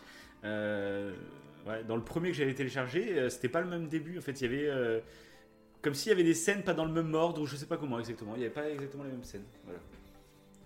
Oui, parce que en gros, dans Hitman 4, en fait, ce qui se passe, c'est que euh, Hitman veut envoyer son fils à San Francisco parce qu'il pense que les écoles sont meilleures Mm. pour lui à San Francisco qu'en Chine. Et, euh, et donc au début, moi ça m'avait marqué, donc peut-être quoi, comme tu dis, t'as pas eu la scène, il met une baffe à son fils, il fait Oh là, Hitman, euh, qu'est-ce qu'il prend là? Là, t'es en train de. Et lui qui est tout self-control à la Ah il casse le bras il met une fils. mandale. Ah oui Et oui, il le frappe au sol, il le frappe au sol. Le début horrible, tu sais. Ça, ça- Et du coup, bah, je fais, oh là, tout. et donc son fils lui fait la. Gueule, oui, après, bah, c'est du film, il lui fait la gueule de Ouais. malade. Il veut même plus lui parler. Et du coup, je trouve que la baffe est marquante par rapport à ça. C'est que s'il veut plus lui parler, c'est que vraiment, il s'est pris une mandale. Bon, il a, fait une- il a pas lui non plus un, mis un coup de poing de malade. Oui, enfin, c'est Hitman, Hitman qui. Hitman qui te met une baffe, à mon avis. ça- Oui, c'était oui, c'était une baffe spéciale. C'était un coup de pompe dans le menton. Donc le fils était à moitié KO. Bon, ce qui est bien, c'est qu'il revient des personnages, euh, parce que c'est le flic, du coup, qui va s'occuper du fils de Hitman. C'est le flic de, Oui. qu'il y a dans Hitman Exact. 2 et Hitman Ouais, 3. exact. Euh, par contre, il y en a un qui est dans Hitman 2, un des maîtres Euh, exact aussi, ouais. Euh, et euh, son doublage est- n'est Ah, pas le même. bah, moi, je l'ai vu en VO, le Hitman 4, du coup, donc j'ai pas. Ah bah t'as bien fait. Son doublage, il était horrible. D'accord. mais c'est quoi cette voix? Surtout quand t'es habitué à un doublage particulier. Et là, c'est plus le même. Ah oui, c'est ça. peut-être Parce que le doubleur n'a- pas pu le faire ou je ne sais Oui, quoi. Mais il a vra- vraiment un. Je, je sais pas, une voix euh, agaçante. Il m'agaçait en fait quand il parlait. c'est horrible, quoi. Non, pas à ce point-là. Ah, ça, c'est horrible, les vieux films Ça chinois, va, ouais, oui, ils font des vieux qu'ils ont. Ah ouais, mais c'est hallucinant. Non, c'était pas. Non, il avait pas l'accent chinois, mais il avait un accent, je sais pas, de, de jeune prépubère. euh, D'accord. je sais pas, ça, ça m'énerve. Comme dans le dernier, samouraï, c'est, je crois que c'est le même reproche que j'ai fait à l'empereur. oui, c'est vrai. Il avait on aurait- on dirait non. Chaque fois. Je crois que c'est le même doubleur. Je vais, je vais lui envoyer un email et lui dire euh, ne double plus les acteurs chinois, s'il te plaît, ça me dérange. Et du coup, euh, euh, bah, du coup non, en plus, dans le dernier- samouraï, c'est pas l'empereur chinois. Autant pour moi, c'est un empereur japonais. C'est vrai. Mais du coup, dans, euh, dans Hitman 4, euh, bah, c'est. euh, bon, t'as, t'as la baffe et tout, etc. Et, tout. et en fait, bah, le, le combat, comme tu, comme tu disais tout à l'heure, euh, de. euh, donc, déjà, faut le savoir, Hitman n'est jamais allé à San Francisco. Ah bon? Euh, Voilà, voilà. D'accord. Voilà, ouais. Même pour voir Bruce Lee et tout, quoi, il n'y a pas, il y a pas voyagé un peu Il n'y est pas allé. Il est, il est mort un an avant Bruce Lee. Mhm. Donc ils n'avaient pas le même âge parce que euh, Bruce Lee avait là 30, 32 ans je Mhm. crois. Et euh, Hitman lui avait 79. Mais il est mort un an avant, mais il n'est pas allé à San Francisco. J'ai trouvé aucune source là-dessus. Il n'est pas allé à San Francisco. Euh, par contre, euh, est-ce qu'il a voulu envoyer son enfant à San Francisco? Ça, je ne sais même pas. Mhm. Non plus, j'ai pas de source là-dessus. Euh, donc, euh, en termes à ce qui est vrai dans Hitman 4, c'est la tumeur à la gorge Oui, oui, oui. lié à l'opium, c'est tout. Et après le reste, tout est romancé. C'est peut-être pour mettre un peu Bruce Lee en avant. Euh, parce que s'il va à San Francisco, c'est pour aller voir Bruce Lee. Et ce qui est intéressant, bah, c'est que là, tu as la scène de Bruce Lee, tu sais, bah, quand Hitman va voir Bruce Lee qui s'entraîne euh, sur les tatamis contre ses élèves et tout. Cette scène, elle est réelle en fait. Ouais. Tu as la véritable scène de Bruce Lee euh, avec le One Punch où il donne un coup de poing à un, Mhm. à un mec et le mec euh, tombe sur la chaise et fait plusieurs mètres en arrière là. Donc cette, cette, euh, cette vidéo existe vraiment. Voilà. Par exemple, la, fameuse vidéo où on voit Bruce Lee faire du nunjaku en faisant du ping-pong, ça c'est un fake. Mhm. Voilà par exemple. Je sais pas si tu la connais, tu l'as déjà vu, parce qu'elle est assez culte cette vidéo. Non, bon voilà. Bon, c'est fake, t'as dû la. T'as dû la décrypter. T'as dû passer à côté. Mais du coup, là, ouais, les, cette scène-là, en fait, elle est véridique. Ce qui est intéressant, en fait, c'est qu'ils ont retracé les scènes dans Hitman 4 qui ont- sont des, vraies scènes de Bruce Lee. Et ce qui est vrai dans le film, c'est que le fait que Bruce Lee fasse un livre euh, qui parlait donc euh, aux Américains, en fait, qui était aussi ciblé pour les Américains, ça a vraiment déplu aux Chinois de San- de San Francisco. Il y avait vraiment le climat qu'on voit quand Hitman arrive euh, en Chine. Il y avait vraiment ce climat-là. Les Chinois, en fait, voulaient apprendre les arts martiaux chinois qu'aux Chinois. C'est tout. Donc ça, c'est vrai. Donc ça, c'est un côté dans Hitman 4, malgré que les Américains sont ultra caricaturés. Il y a quand Ouais, même mais j'ai trouvé le où, euh, message Chinois, principal du film assez intéressant. Ouais. Du fait, euh, il y a plusieurs thèmes sur l'immigration dans ce film. J'ai trouvé assez intéressant le fait que qu'on critique des gens euh, qui vont te mettre à l'écart en disant que t'es communautaire, etc. Et finalement, bah, en, c'est en les met- Ils font la c'est même en- chose. non, mais c'est en les mettant à l'écart que tu crées cette communautarité finalement. S'il y a, Oui, y personne qui veut s'ouvrir, dans, on va dire, dans le vivre ensemble, comme on entend souvent, euh, bah, c'est normal que, bah, au final, tout le monde devienne communautaire chacun de son côté. Et ce que j'ai trouvé assez intéressant, c'est de voir aussi le côté des, des- des- Chinois qui sont clairement rejetés par. Là, vraiment, c'est très caricatural. Les Américains, c'est vraiment tous des gros racistes. euh, Enfin, voilà. C'est un peu. C'est pas fin, on va dire. hein. Euh, mais ce qui est intéressant, c'est que tu vois aussi euh, la dérive de ces immigrés qui se renferment sur eux-mêmes parce qu'ils ont pas peur, mais on va dire qu'ils ils ont une petite haine vis-à-vis des locaux qui, en plus, en même temps, c'est normal, tu vois, d'avoir ce ressenti quand t'es quand t'es traité comme je sais pas quoi. Euh, donc c'est compréhensible dans les deux cas, c'est assez intéressant, mais j'ai trouvé que c'était très mal exécuté, comme c'est super caricatural. C'est ça qui est dommage dans Hitman 4. C'est que, ouais, ça. Il n'y a pas beaucoup de très nuances, caricatural. euh, ouais, pourtant ils surfent sur des vérités dont ce fait-là. Donc, euh, Ouais, non, le message à la base est intéressant, mais un peu trop. Ouais, ouais. Mais c'est dommage. Moi aussi, je j'étais pas. Je trouvais que tu voyais.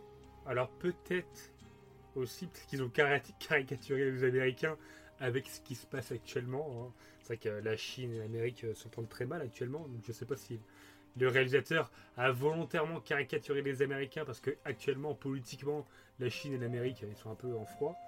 Bon après, je sais pas. je- Mais mm, tu, tu m'avais fait une réflexion dans le fait que peut-être qu'il y avait une, euh, un côté un peu anti-Trump Ouais, dans mais- le film, qui est, qui est vrai. c'est possible parce que ça, pense, hein. bah, moi j'ai écouté l'autre jour une, euh, une interview d'un ancien patron de la DGSE française Ouais.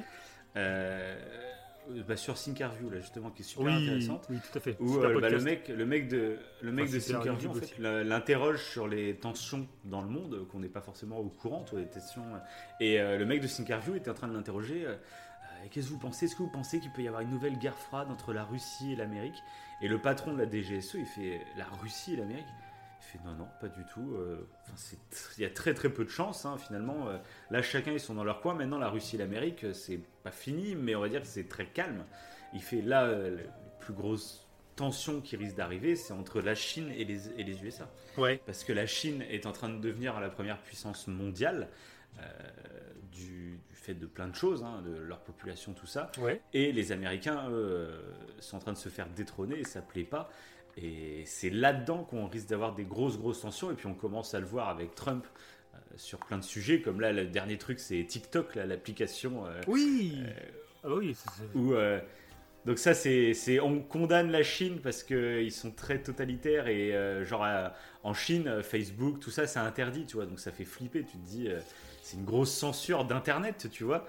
Et à côté de ça, bah, il y a Trump qui veut interdire TikTok et qui lui aussi a ses raisons finalement en disant, ouais, mais euh, le gouvernement chinois nous espionne grâce à TikTok et du coup il va faire interdire TikTok Bah, ce qui- aux, en- aux Ce USA. qui va se passer, c'est en fait, c'est que euh, Microsoft va racheter euh, TikTok en Amérique. Bah, C'est Je ce sais qui- pas où ça en est du Je coup sais pas. euh, dans le truc, mais c'est ce que, mais pas tout TikTok. Ça Non, serait la partie la partie américaine, de américaine, ouais. TikTok qui serait rachetée. Comme ça, euh, le, le régime chinois ne pourrait pas euh, vérifier. euh, vérifier en fait bah, les, les, les Ouais, mais donc c'est juste, ça montre, ça montre qu'il y a des tensions qui sont en train de monter entre les deux, euh, les deux pays, et ça à voir dans le futur, mais bon, euh, voilà. Bah, euh, le Hitman. Parce que même le patron, Ouais. bah, le patron de la DGSE, un truc qui disait que c'était super intéressant, euh, et qui rejoint un peu finalement la philosophie euh, chinoise qu'on- dont on parle depuis le début. Euh, le patron de la DGSE, il disait un truc, euh, heureusement que c'est comme ça, heureusement que dans la philosophie chinoise, c'est des pacifiques. C'est des gens, ils sont élevés depuis des centaines d'années là-dessus, euh, sur la non-violence, tout ça. Et dit heureusement, si ça serait une culture beaucoup plus finalement occidentale, beaucoup plus conquérante, beaucoup plus euh, Ah, c'est colonialiste, intéressant. euh, il fait, mais les, les Chinois, ça ferait longtemps qu'ils auraient envahi le monde hein, finalement. Ok, et, ouais. Et c'était patron de la DGSE. Alors, est-ce qu'il a raison sur tout? J'en sais rien. Ah c'est intéressant c'est comme. quand, même- euh, c'est quand même quelqu'un d'important qui a travaillé euh, Ok. dans les services secrets et tout en Oui, France. qui est censé C'est pas non plus la première bille, euh, voilà, c'est pas non plus la première bille. Donc voilà. Et du coup, c'est clair que quand j'ai vu Ip Man 4, j'ai pas pu m'empêcher.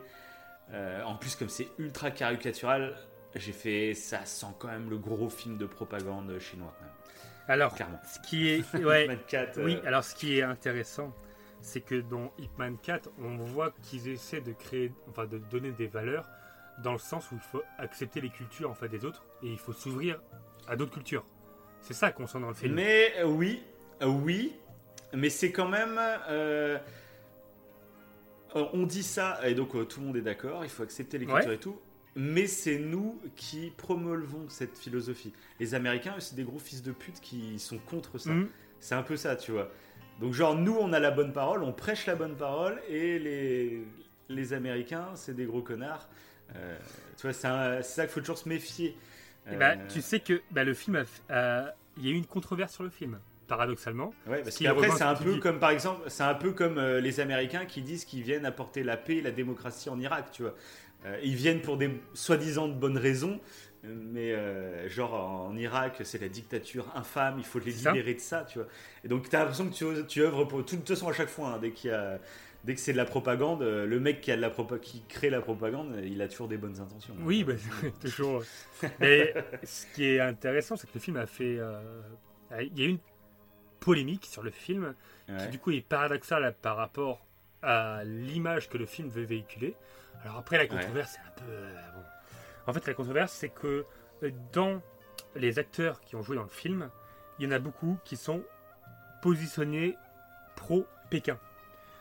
Et donc, il y a le producteur du film et les acteurs Ouais, principaux. aussi, plus. Et du coup, ça fait polémique. Il y a eu un appel au boycott sur le film à Mhm. Hong Kong, euh, lancé par des militants des manifestations 2009, 2019 pardon, et 2020 à Mhm. Hong Kong, qui, euh, qui, bah, critiquent certes- certaines lois en fait euh, de Hong Kong, etc. Bon après, euh, Ouais, alors Voilà. là, par contre, je suis pas du Pas tout tout calé là-dessus, donc moi, je vais pas du tout parler là-dessus, Mais ce qui est intéressant, c'est que voilà, c'est que ça, ça a fait polémique à ce sujet.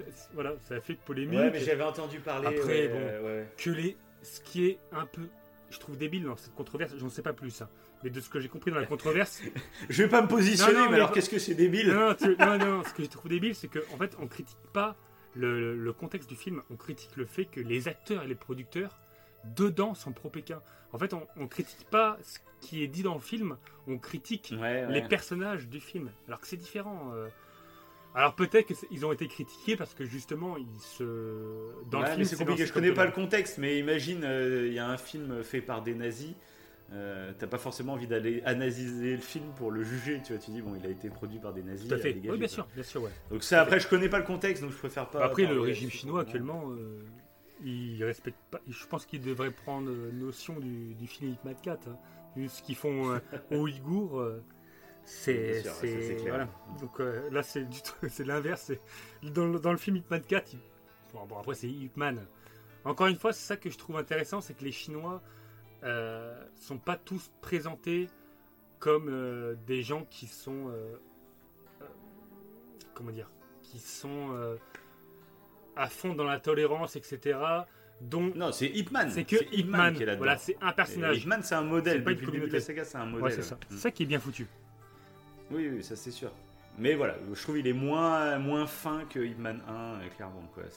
Ouais, bah parce que. Parce que tu sens qu'il y a des bonnes intentions, mais c'est maladroit, quoi. En fait, c'est ça, tout simplement. C'est ça, bah, euh, à un moment où je trouvais euh, que c'était ridicule. Euh, alors, je- on revient un peu à un truc qu'on a dit tout à l'heure, mais je tenais à le dire. je- moi, je trouve ça bof. C'est quand euh, l'équipe euh, de Bruce Lee, donc ceux qui apprennent le Jet Kundo, euh, Mhm. par rapport à ce que j'ai dit tout à l'heure, ouais, Jet Li maintenant il était dans le Jet Kundo, et bah, ils vont se battre contre les karatékas américains. Enfin, Mhm. oui, les kara- karatékas américains. Et je trouve que les- la scène, elle est burlesque. Même quand le, Ah bon? Ouais, même quand le karatéka euh, en, en, mince, j'ai plus le nom. En, oh, en gui, on appelle ça en kimono, mais en, en kimono bleu, euh, explose Ouais. la lampe en l'air. J'étais pas dedans, j'ai trouvé Ouais, ça ridicule. ouais. J'ai fait non. choqué. hein. Ouais, ah ouais, j'étais vraiment pas dedans. J'ai fait, c'est dommage en fait. Je sais pas pourquoi. Bon, après, c'est un petit détail, mais moi j'étais j'étais vraiment pas dedans. Et en fait, je trouve que c'était. On en faisait trop avec Bruce Lee, encore une fois. Encore une fois, ça, ça, ça en faisait trop. Alors que le combat d'après, euh, quand euh, tous les Chinois veulent faire une présentation de leurs arts martiaux sans arrière-pensée du tout, c'est juste, ils sont à Chinatown et ils font un Mhm. peu un spectacle. Oui, c'est une fête. Ouais, c'est une fête, etc. Et que là, t'as les karatékas qui arrivent. euh, parce que Hitman, je crois, avait éclaté. Non, pourquoi ils, pourquoi ils viennent déjà? Un- Non, bah pour montrer, parce qu'à l'armée, tu sais, il y a le mec qui veut Ah instaurer le Wing. Chun à l'armée, Oui. et puis il faut montrer que c'est. Il arrive à faire du forcing. Au début. Scott Atkins, donc euh, celui qui fait partie du combat final, qui est, qui est très bon dans les arts martiaux, évidemment. euh, bah, quand Scott, Scott Atkins euh, brûle le mannequin de bois, l'empêche, euh, fait Oui. tout pour pas que la culture chinoise soit Oui, dans les arts martiaux. Et c'est Ça, j'ai débile. trouvé ça malin, débile. ouais, parce que. Vas-y. Il dit il faut aucune culture étrangère euh, sur le sol américain. En gros les Américains c'est les meilleurs, c'est voilà. Et le mec fait du karaté quoi. C'est ça. Parce que c'est c'est pour montrer la. Mais ça c'est ce que je disais euh, quand on en avait parlé à la fin du film. C'est exactement euh, tu sais les, les, ouais, les gros racistes qui disent euh, qui gueulent parce qu'il y a un kebab qui s'ouvre dans leur rue. euh, en, en expliquant que ouais, mais c'est pas la culture française, c'est pas la bonne gastronomie française, blala. Et à côté de ça, ils vont bouffer au McDo tous les dimanches. Oui, c'est ça. Mais comme si le McDo, ben, c'était français, tu vois, ils font même plus gaffe. Et là, c'est exactement pareil. C'est le mec, il te fait une leçon comme quoi euh, il veut pas accueillir de nouvelles cultures dans son pays de sport de combat. Et, sauf qu'il fait du karaté, mais je pense qu'il s'en rend même pas compte que le karaté n'est pas américain. Alors, ouais, et euh, du coup, je comprenais pas ça au début, ouais. Et je me suis renseigné après en termes historiques euh, sur le sujet, donc je vais y venir après. Ouais. Mais c'est vrai que je trouvais ça même. euh, euh, je sais pas en fait si c'était volontaire. Comme toi, tu l'as pris, donc toi, tu l'as, tu l'as pris dans le côté volontaire, donc c'est cool. Ah ouais, mais moi, moi, je vu, ouais, voilà, mais moi, je savais pas si c'était volontaire ou si c'était, euh, voilà, si c'était, euh, je sais pas, une erreur. euh, parce que Une erreur, on serait bizarre. ah oui, c'était bizarre, mais en Amérique, c'est pas le karaté, quoi, c'est le full contact. En fait, euh, je me dis, euh, pourquoi c'était pas, pourquoi il, il présentait pas, vu qu'il est raciste à outrance, Scott Atkins dans le, je l'appelle Scott Atkins, hein, je sais plus comment il s'appelle. hein. Ouais, mais pour moi, ouais, c'était vraiment ça. Ouais, mais- cette critique du raciste qui, Bah, c'est bien, euh, ouais. finalement, enfin, il a des arguments en te disant qu'il Bah, je crois que faut c'était tellement euh, stupide gérer son que- patrimoine à lui, tout ça. Mais il est tellement stupide qu'il se rend pas compte Mm. qu'il fait tellement de trucs euh, inspirés d'autres cultures. Peut-être que ouais, c'était tellement caricatural, je lui dis mais non, mais c'est, enfin, je, je trouve ça bizarre. Ah ouais, ouais. Parce que pour moi, ouais, parce qu'il existe un sport de combat qui est spécifique aux Américains. Du coup, je, je, je Mm. comprenais pas, parce qu'en plus, le karaté, on l'avait. Tu sais, dans chaque licence, bah, euh, comment dire, Hitman combat un art martial différent. Donc, dans le dans Ouais, 1, bien sûr. t'as le karaté, dans le 2, t'as le boxe anglaise, dans le 3, t'as euh, bah, t'as un peu de boxe anglaise de Mike Tyson, mais t'as surtout t'as le Muay Thai. Il combat un mec qui fait de la boxe Thai, et il combat, un- et il combat après un- un- une autre forme de Wing Chun. D'ailleurs, ce qui est pas mal à Hitman 3, c'est que même des fois entre entre entre même euh, entre en sifu, parce qu'on appelle ça des sifu les maîtres, et ben ils s'engueulent. Ils font le même, Mm. même, la même le même art martial, mais ils sont pas d'accord. Et ils vont s'engueuler. C'est- con, c'est con. Euh, Au lieu d'échanger et de et de s'enrichir pleinement les uns les autres, ils vont euh, se foutre sur la gueule, enfin se dire lui t'es nul parce que tu fais pas ci, tu fais pas ça, Bon, c'est con, enfin comme partout, hein, tu me diras. Et dans Hitman, il le, il le montre bien, de façon, euh, entre Chinois, c'est exactement ce qui est démontré, ce qui est critiqué. Et du coup, dans le 4, je me dis, mais encore le karaté? Et pourquoi il n'y a, il y a pas la, la, la boxe américaine, quoi Oui, Tu vrai, vois, je comprenais pas. Et du coup, je trouve, mais c'est bizarre quoi. Et mais c'était vraiment le karaté parce que, euh, bah, justement, en revenant euh, à la scène où ils sont sur le, où ils font le spectacle chinois, etc. Tout, ils font la démonstration des arts.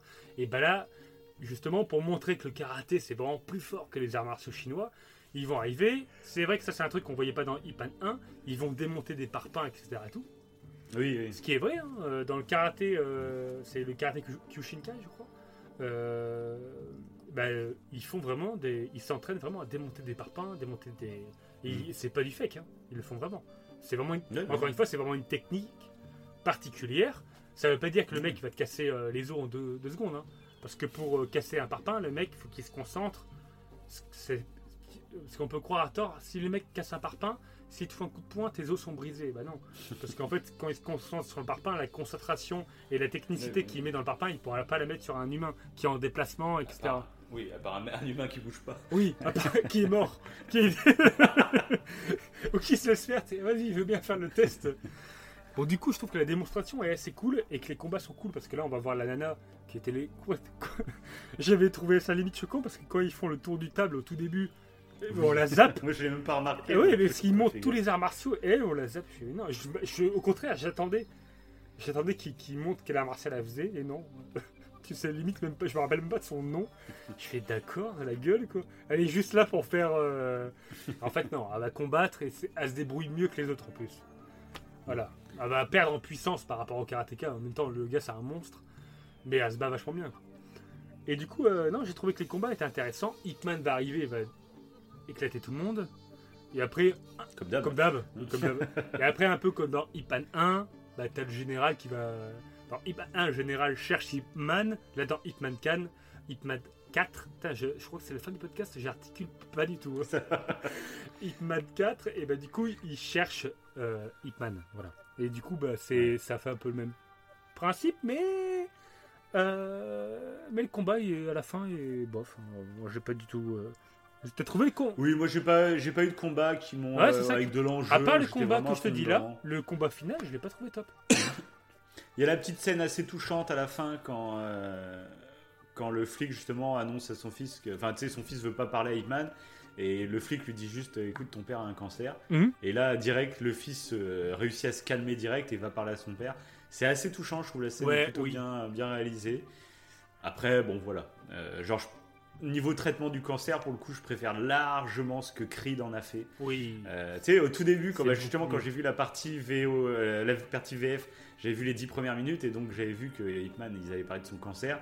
Et je t'avais envoyé le message, euh, ah bah ça y est, ça copie sur Creed maintenant, parce que je pensais qu'ils allaient en jouer un peu plus. Ouais.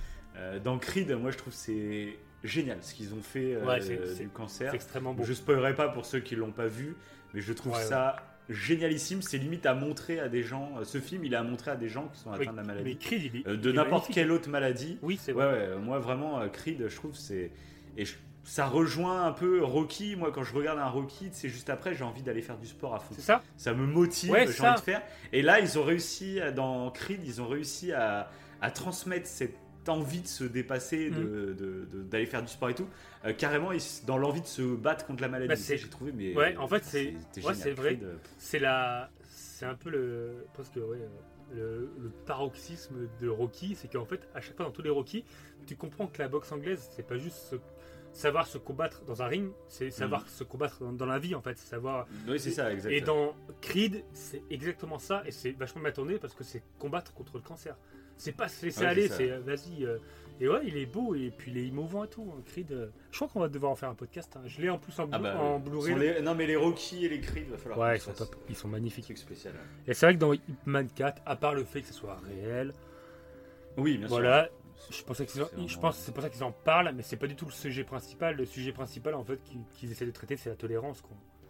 La tolérance, Ouais, c'est vrai que. L'immigration, c'est assez intéressant quand même. Enfin, c'est ça, c'est dommage que ce soit maladroit parce que euh, parler de l'immigration comme ça, euh, c'est plutôt rare quand même, je trouve. oui, Euh, ce qu'ils abordent, enfin, c'est pas manichéen sur l'immigration, c'est pas euh, les gentils immigrés qui veulent rentrer dans le pays, puis il y a les méchants qui veulent pas les accueillir, ou l'inverse, euh, les méchants immigrés qui essayent d'envahir le pays, ou je sais pas, Ouais. c'est pas traité comme on a l'habitude. C'est plus nuancé, il y a un peu euh, des deux côtés, et je trouve ça assez intéressant, mais c'est trop maladroit et trop caricatural, c'est ça qui est un peu dommage. bah, c'est tout l'intérêt, en fait, de la fille du maître chinois, du maître de Tai Chi. Euh, Mhm. Limite, Bruce Lee n'a pas vraiment d'importance parce qu'après on le voit plus du tout, à part dans Oui, oui. la scène pour montrer que la scène qu'il fait, c'est la scène qui a été réellement filmée. Mais sinon, Mm. euh, le personnage secondaire qui a eu vraiment d'importance dans Hitman 4, c'est la fille du maître d'Etachi, qui elle est Mm. attirée par le, tu sais, par les, chili- le, les, les pop-up girls en fait, et elle préfère être pop-up girl, donc qui est de, Mm. qui est américain en fait, de culture américaine, plutôt que le Taichi qui la saoule complet.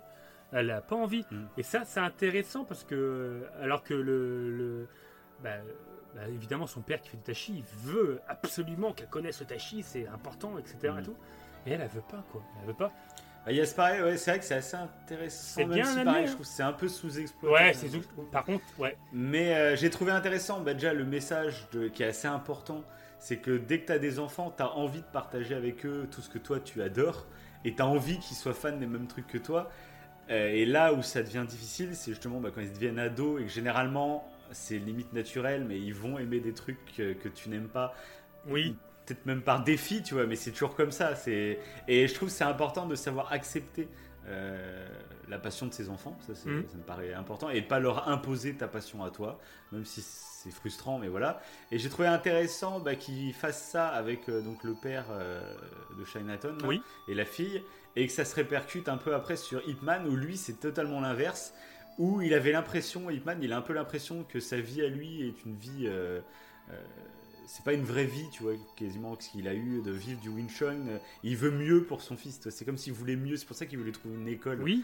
Et j'ai trouvé ça touchant qu'à la fin, ça soit l'inverse et qu'il se décide. euh, Bah écoute, oui, j'ai peut-être pas eu une vie euh, riche ou je sais pas quoi. Enfin, tu sais, une vie heureuse ou je ne sais quoi. Mais euh, si toi, t'as vraiment envie de faire ça, bah, je te suivrai là-dedans. Tu vois. Oui. Comme moi. Et ça, j'ai trouvé ça, j'ai trouvé ça cool. Bah, il y a- C'est ce qui est pareil. Il y a ces deux versions. C'est. oui, c'est ça. J'ai bien aimé. ouais. Ben, en plus, tu vois qu'en fait, Hitman, euh, il va comprendre tout ça en voyant en fait la relation de la fille avec son père. Et il, va, ouais, il comprendre que lui, il, a- il essaie d'imposer à son fils d'aller à San Francisco et de faire des études et de pas faire de Wing Chun. Bah, pour qu'il ait une vie hein, Meilleure, genre meilleure voilà, que lui, tu vois, ce qu'il pense être meilleur, mais euh, alors que son fils Il est veut passionné pour Imposer quelque chose à son enfant au lieu de l'écouter. Mm. Et c'est ce que ça. fait exactement. Mais Mais bon, après. euh, Mais ça part d'un bon sentiment, hein, mais c'est vrai qu'il va trop loin et... et à la fin, il va comprendre. ouais, mais pareil, c'est original parce que généralement, on est toujours confronté au problème du père qui veut faire, euh, enfin, genre moi, je sais ce qu'il faut pour, euh, Mhm. euh, enfin, ma vie, c'est, ça doit être un exemple en gros pour mes enfants, faut qu'ils fassent comme moi. Et Ah là, c'est oui, c'est vrai. Hitman avec sa grande modestie. Ouais, c'est vrai. Hitman avec sa grande modestie, c'est l'inverse. Il se dit non. Tu dois pas avoir que la même vie que moi. Comme moi. Ouais. Voilà. Faut que tu aies une vie mieux que la mienne. ça. Et alors que son fils, euh, il est passionné par quelque chose, donc on s'en fout. Et oui, Il n'y a pas de mieux ou pas. Au contraire, c'est une Mais vie qui- de passionné, c'est ce qui est le mieux. et il va être super connu après en plus. Par, par le Wing Oui, bah après ça. hmm. Mais euh, du coup, c'est euh, ouais, c'est vrai que c'est bien. C'est ça qui est intéressant parce que avec ce côté éducatif, il parle un peu d'immigration, de- d'exploitation des cultures et tout. Euh, parce qu'en fait, tu te rends compte, en fait, au- autant le maître de Tai Chi ne veut pas de culture américaine, même s'il habite en Amérique, dans sa famille. Mm. Et bah, Scott Atkins, qui se prétend à fond culture américaine, ne veut pas de culture chinoise chez lui. Ouais, karaté. Et du coup, en fait, bah, le maître de Tachi va comprendre qu'en fait, non, euh, c'est intéressant pour lui, etc. Tout. Enfin, c'est intéressant pour- surtout pour sa fille. Et c'est ce que. Et c'est. En fait, c'est ce que a fait Bruce Lee. C'est pour ça que Bruce Lee a été ultra connu. C'est que grâce à Bruce Lee, grâce à son livre, en fait, Il les, s'est ouvert sur le il monde. s'est ouvert sur le monde et les Américains se sont intéressés aux arts martiaux chinois C'est ça. grâce à Bruce Lee. En fait, c'est. Bah, de toute façon, ça c'est un message, je trouve. euh, souvent, il y a des gens qui sont fiers de leur patrimoine, de leur tout ça, mais qui du coup se renferment en se disant c'est nous, euh, on- j'ai la meilleure culture, c'est moi. Le... Et je trouve finalement, si tu es fier de ta culture, euh, partage-le aux gens. en Mhm. fait. C'est ça, c'est comme ça que ouais, au lieu d'haïr. que ta culture va survivre en fait. Oui, bien sûr. Au lieu de se dire euh, moi c'est ma culture et je vais me battre euh, Contre les autres. les autres cultures C'est de c'est des concurrents et je dois me battre euh, les uns contre les C'est autres. ça. Au contraire, faut partager, c'est comme ça, on le voit de toute façon, dans l'histoire de l'humanité, Bah, c'est ça. c'est les cultures qui sont ouvertes sur le monde qui existent encore finalement aujourd'hui. Et ceux qui sont renfermés sur eux-mêmes, bah, ils, ils ont crevé. euh, Bah, c'est ça. Bah, ils sont crevés entre eux et puis voilà. C'est ce qui se passe parce qu'en fait, sans Bruce Lee, si tu prends le film, euh, le maître de Tai Chi Ouais. qui veut garder la culture chinoise pour lui, qui va se battre contre Scott Atkins qui veut lui aussi garder la culture pour lui-même, qui, ont Mm. des cultures différentes, bah, il- le, le mec, le Scott Atkins, l'américain, va le battre, il va confirmer son biais de confirmation, il va confirmer que sa culture c'est la meilleure. Le mec de Tashi il va se dire ouais les Américains c'est vraiment des cons. Et euh, sans Bruce Lee en fait, et sans Ip Man évidemment, mais Ip Man n'a jamais été là.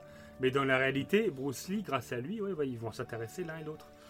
Et non, c'est bien. Et parce que Bruce Lee, lui, il est vraiment dans le partage. Après, il, est- il était arrogant. Il a combattu. euh, Alors, ce qui est intéressant, c'est qu'il a. Bah, il a combattu Brad Pitt. Oui, oui, oui, il l'a démonté. il l'a démonté. non, il a. Il a... Qui, Oui, c'est clair. on mélange tout, c'est ouais, c'est ça. non, il a combattu. euh, ce qui a fait connaître Bruce Lee, c'est qu'il a combattu euh, Wong Jackman. Je crois qu'il était un maître de Tai Chi aussi. Et peut-être qu'il y a une référence à ça, du fait que là, c'est un maître de Tai Chi qu'on voit dans Ip Man 4. Et il l'a battu. Euh, Bruce Lee a battu le maître de Tai Chi. Apparemment, il n'a pas respecté les règles. C'est ce, qui, c'est ce qui est dit. Bon, il y a une controverse par rapport à ça. Mais il a battu souvent les mecs contre qui euh, il devait se battre. Et euh, du coup, après, il s'est fait connaître. Et je pense que. Et après, bah voilà, les Américains l'ont connu. Il a été surtout connu par le, euh, le fait qu'il fasse des pompes sur deux mains et tout. Après, pareil, Bruce Lee, il a transformé les arts martiaux chinois. Et parce que quand il, vu qu'il fait de la préparation physique dans ses démonstrations, ça ressemble à des sports de combat. Donc euh, c'est que Bruce Lee a su. c'est ce que- en fait, c'est- le MMA. C'est que faut être pragmatique, s'imprégner tout. Voilà, c'est enfin, c'est ce qu'on dit depuis le début. C'est faut pas croire que notre culture, si on a une seule culture, euh, c'est très bien, tant mieux. Mais c'est pas. Mais même, on n'a pas une seule culture. En plus. Euh, Mais inconsciemment, euh, on est imprégné de Oui. différentes cultures. tout à et fait. Oui, en plus. Pourquoi aujourd'hui on devrait mettre un terme au partage des cultures, tu vois, alors Mais- que depuis mais le début c'est, de l'histoire euh, de l'humanité. Ouais, euh, mais tu vois, là, on en parle, mais c'est encore ancré maintenant. C'est encore. Parce que Ah je bah pense oui. que là, le, le fait qu'il montre euh, un maître de Tai Chi qui va combattre euh, Scott Atkins, c'est, je pense que c'est pas pour rien, parce que le Tai Chi, euh, ils essaient en fait de le mettre dans les Jeux Olympiques. La Chine voudrait que, les, que le ah Tai oui, il y a Chi ça aussi. ouais. sera dans les J- ouais, ouais, ils veulent que ce soit dans les JO. Et euh, je pense que le Tai Chi, c'est encore un peu décrédibilisé. Il y a beaucoup de personnes qui voient le Tai Chi comme, euh, Mm. comme pas un art martial, mais comme un truc où tu fais ton, chi- ton, ton- ta méditation. Ton yoga. Ton yoga, ouais, et euh, il y a une part de vrai, mais il y a une part de faux aussi. et c'est encore. De toute façon, tu le vois sur YouTube. enfin, on a parlé dans- quand on faisait le truc des meilleurs arts martiaux, mais tu vois qu'il y a des gens. Quand ils font un art martial, ils ont l'impression que c'est leur art martial qui est le meilleur. Et, c'est dingue. Malgré qu'on parle de tolérance, malgré qu'il y a des films comme ça, même si c'est un peu mal au droit qui essaie de parler de tolérance, il y a quand même encore des gens qui, euh, qui transforment en fait euh, l'art martial ou autre, ou, une autre culture, n'importe, en dogmatisme. Euh, genre c'est ça c'est le meilleur et tous les autres c'est de la merde alors qu'en fait euh, autant s'im- s'imprégner de tout enfin c'est les en fait Ip Man 4 est, pas- est pas mal hein. Ip Man 4 est pas mal hein. Non, mais Ouais. Hitman 4 est pas mal dans ses messages, mais il est très maladroit Ouais, et il est très maladroit. caricatural, c'est tout. hein, c'est Mm. c'est moins bien écrit, c'est moins fin, c'est voilà. Ah, ouais, c'est clairement. Après la, fin, où donc euh, Hitman 4, Hitman 4, euh, maintenant je, je confonds le titre et euh, Hitman, ça devient grave. Ouais, va falloir arrêter. donc Hitman et pas Hitman 4, hein, euh, euh, Hitman va demander à son fils de le filmer. En fait, son fils va apprendre Hitman. Oui, exact. Euh, ce qui est touchant, c'est qu'Hitman sait qu'il va bientôt mourir. Et du coup, Ouais. au lieu de lui apprendre, en sachant pertinemment qu'il n'aura pas le temps de lui apprendre, il, va. un petit tuto YouTube, quoi. Ouais, exactement. Et euh, les films existent vraiment. Donc, euh, en fait, la scène finale, voilà, c'est lié à. Et donc, c'est assez, assez émouvant parce que tu peux voir, tu peux voir vraiment les. les- je les ai regardés et effectivement, Hitman était. et commençait à être très squelettique. C'est plus filiforme, c'est très squelettique. En plus, 79 ans. Ouais, euh, ouais. Mais il fait quand même des petits coups de pied et tout. hein. Il lève bien la jambe et tout. Il est, ouais, il est encore, euh, malgré la- la- le cancer et tout, euh, il est. euh, non, il est... Donc c'est. Non, bah c'est c'est pour ça qu'il 24, il y a des trucs sympas. Et ce que j'ai trouvé pour finir vraiment sympathique, c'est que donc les Américains, la boxe américaine, ce qu'on appelle la boxe américaine, c'est le full contact. Et je me suis demandé, mais pourquoi Jean-Claude Van Damme, quoi. euh, Ouais, presque. Ouais. Alors. euh, C'est ce qu'il fait c'est ce film. qui fait, ouais, c'est ce qui fait, mais lui c'est un full contact en plus light. Donc lui c'est, lui, euh, il est champion de full contact, mais sans toucher en fait. Euh, c'est de la touche light, c'est-à-dire qu'il te touche à peine. Il n'y a pas de, il me semble. hein, bon, bon, c'est, un détail. Oui. Et du coup le, donc je comprenais pas pourquoi, bah, pourquoi vous avez pas mis du full, genre boxe américaine full contact quoi. Voilà, pourquoi ils ont pas fait ça. Et en fait, euh, en termes historiques, et c'est là qu'Hitman 4, ils ont été plutôt corrects, même très corrects, c'est qu'à l'époque de Bruce Lee, quand il a sorti son livre et tout, avant que Hitman meure, etc., même s'il n'est pas allé à San Francisco, les Américains, et on le voit avec Chuck Norris évidemment, qui est américain, euh, étaient très très euh, intéressés par le karaté.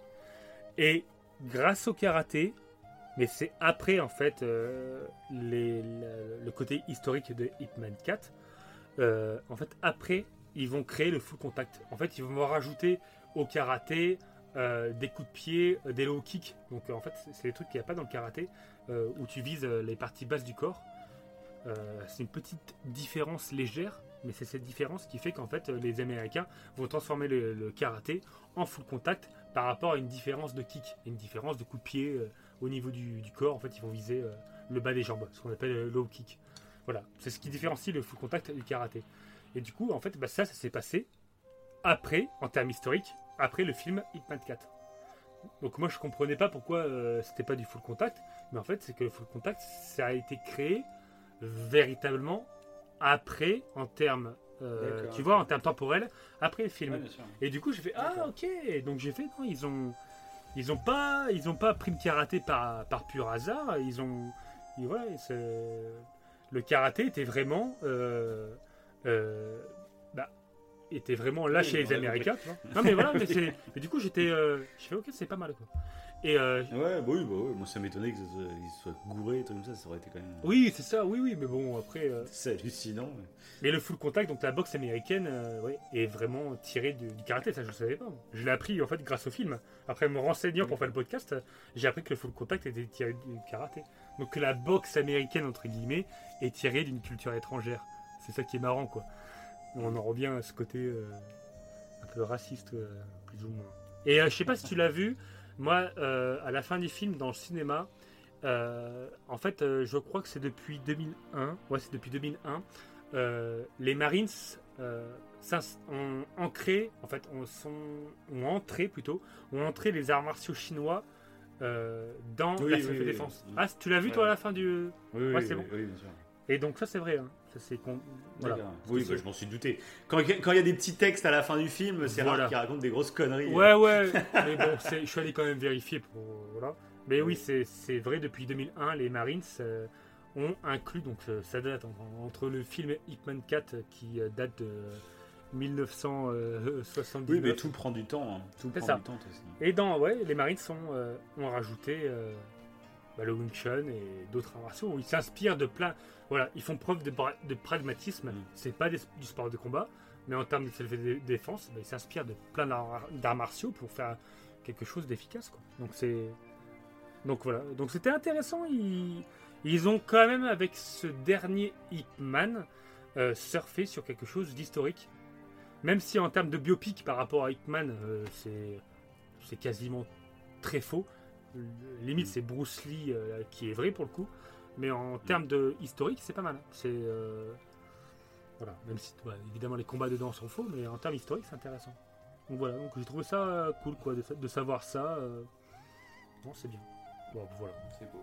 Donc j'ai trouvé ça sympathique. Du coup, ça m'a. Hitman 4, malgré que j'ai pas eu l'intensité des mêmes Hitman, j'ai trouvé ça. euh, ça il a Moi, c'est remonté dans clairement mon celui que j'aime le moins. Ouais Moi, c'est clairement celui que j'aime le moins. ouais. Bah, de toute façon, moi, c'est dans l'ordre, en fait. 1, 2, 3, 4. Ils sont dans l'ordre euh, de préférence. Ouais, mais presque moi aussi. Avec le 1 qui est très très loin devant, le 2 qui est au milieu, et puis le 3 et le 4 qui sont quand même pour moi euh, en dessous. quoi. Bah, tu vois, moi, ouais, parce que je pensais dans- qu'on allait faire un. Au début, je ne savais, je savais pas en fait si on allait faire un podcast que sur Hitman 1, parce que je trouvais qu'il y avait pas mal de choses à dire. Ah et oui. que si on parlait de la licence, ça faisait beaucoup de choses à dire. Ça fait un bon podcast, Alain. on a- ça fait un bon beaucoup de podcast. choses à dire. Mais euh, ouais, ouais, ça fait beaucoup de choses à dire. Mais du coup, euh, non, mais du coup, ça, ça rentre bien. Comme ça, si les gens veulent aller voir, aller voir Hitman 4, c'est Oui, allez voir Hitman 4, ça fait- c'est ça. Vous verrez, parce qu'il ouais, y a pas mal de choses qui sont intér- intéressantes historiquement. donc, euh, Même si Scott Atkins, euh, encore une fois, comme Mike Tyson, pour moi, c'est du bluff. hein. Il est là, parce que Scott Atkins, c'est quand même assez connu hein, dans, les, dans les films d'arts martiaux. hein. Il a fait des très bons films. euh, je crois que c'est euh, euh, Invincible. Je crois que ça s'appelle. Ouais, Invincible, un truc comme ça. Il y a, une licence euh, où il s'appelle Boyka. Tu tapes Boyka sur Google, tu vas le trouver. hein. Tu vas voir Scott Atkins où il fait du combat libre dans, dans, une prison. Et, là, il est top. En termes d'acteur, il est super intéressant. Mais là, dans le film Hitman 4, il est. Même. C'est très, très bof. Ouais, je pense qu'il est pas très. Ouais, il est pas très bon en termes d'acteur. Il est bon en termes de combat, mais. euh, Désolé, Scott Atkins, ça, mais. euh, Il est très bon en combat. t'éclater la gueule. Ah, mais je l'attends, je l'attends, c'est bon, je suis chaud là. je suis chaud. Allez, un petit sparring, Un petit euh, sparring, ouais. au coin du feu. C'est ça. On va, on va faire le buzz, on va faire le buzz. enfin voilà, On- je pense qu'on a fait un, petit, un bon tour. On vous conseille Ah surtout bah là, Hitman 1. Ah bah c'était forcé, hein, toute la licence, il y a tellement de choses à dire. ça va, ouais. Donc euh, voilà, on vous conseille Hitman 1 après. euh. Ouais, Hitman 1, c'est vraiment le- l'indispensable de dingue. Et puis après, faites-vous la saga si vous appréciez le 1. Quoi. Oui, c'est ça. Et puis, enfin, si vous nous écoutez jusque-là, j'espère que vous avez déjà tout regardé. quoi. Euh, j'es- J'espère aussi, ouais. Est-ce que tu as, est-ce que tu as un, petit, un petit dicton pour finir? Euh, eh ben non. Ah mince, moi non plus. Bravo. On aurait Bravo. pu le placer un dicton de Pour Confucius. ton émission sur Hitman, et ben t'auras même pas de. Ouais, bah, je dicton, laisserai euh, Donnie Yen finir. Je laisse euh. Allez, le dicton à pour toi, lui. Donny. Les arts martiaux sont une arme. Mais notre kung-fu est imprégné de la philosophie de Confucius, de la vertu d'humanité qui sous-tend sa maxime, savoir se mettre à la place d'autrui.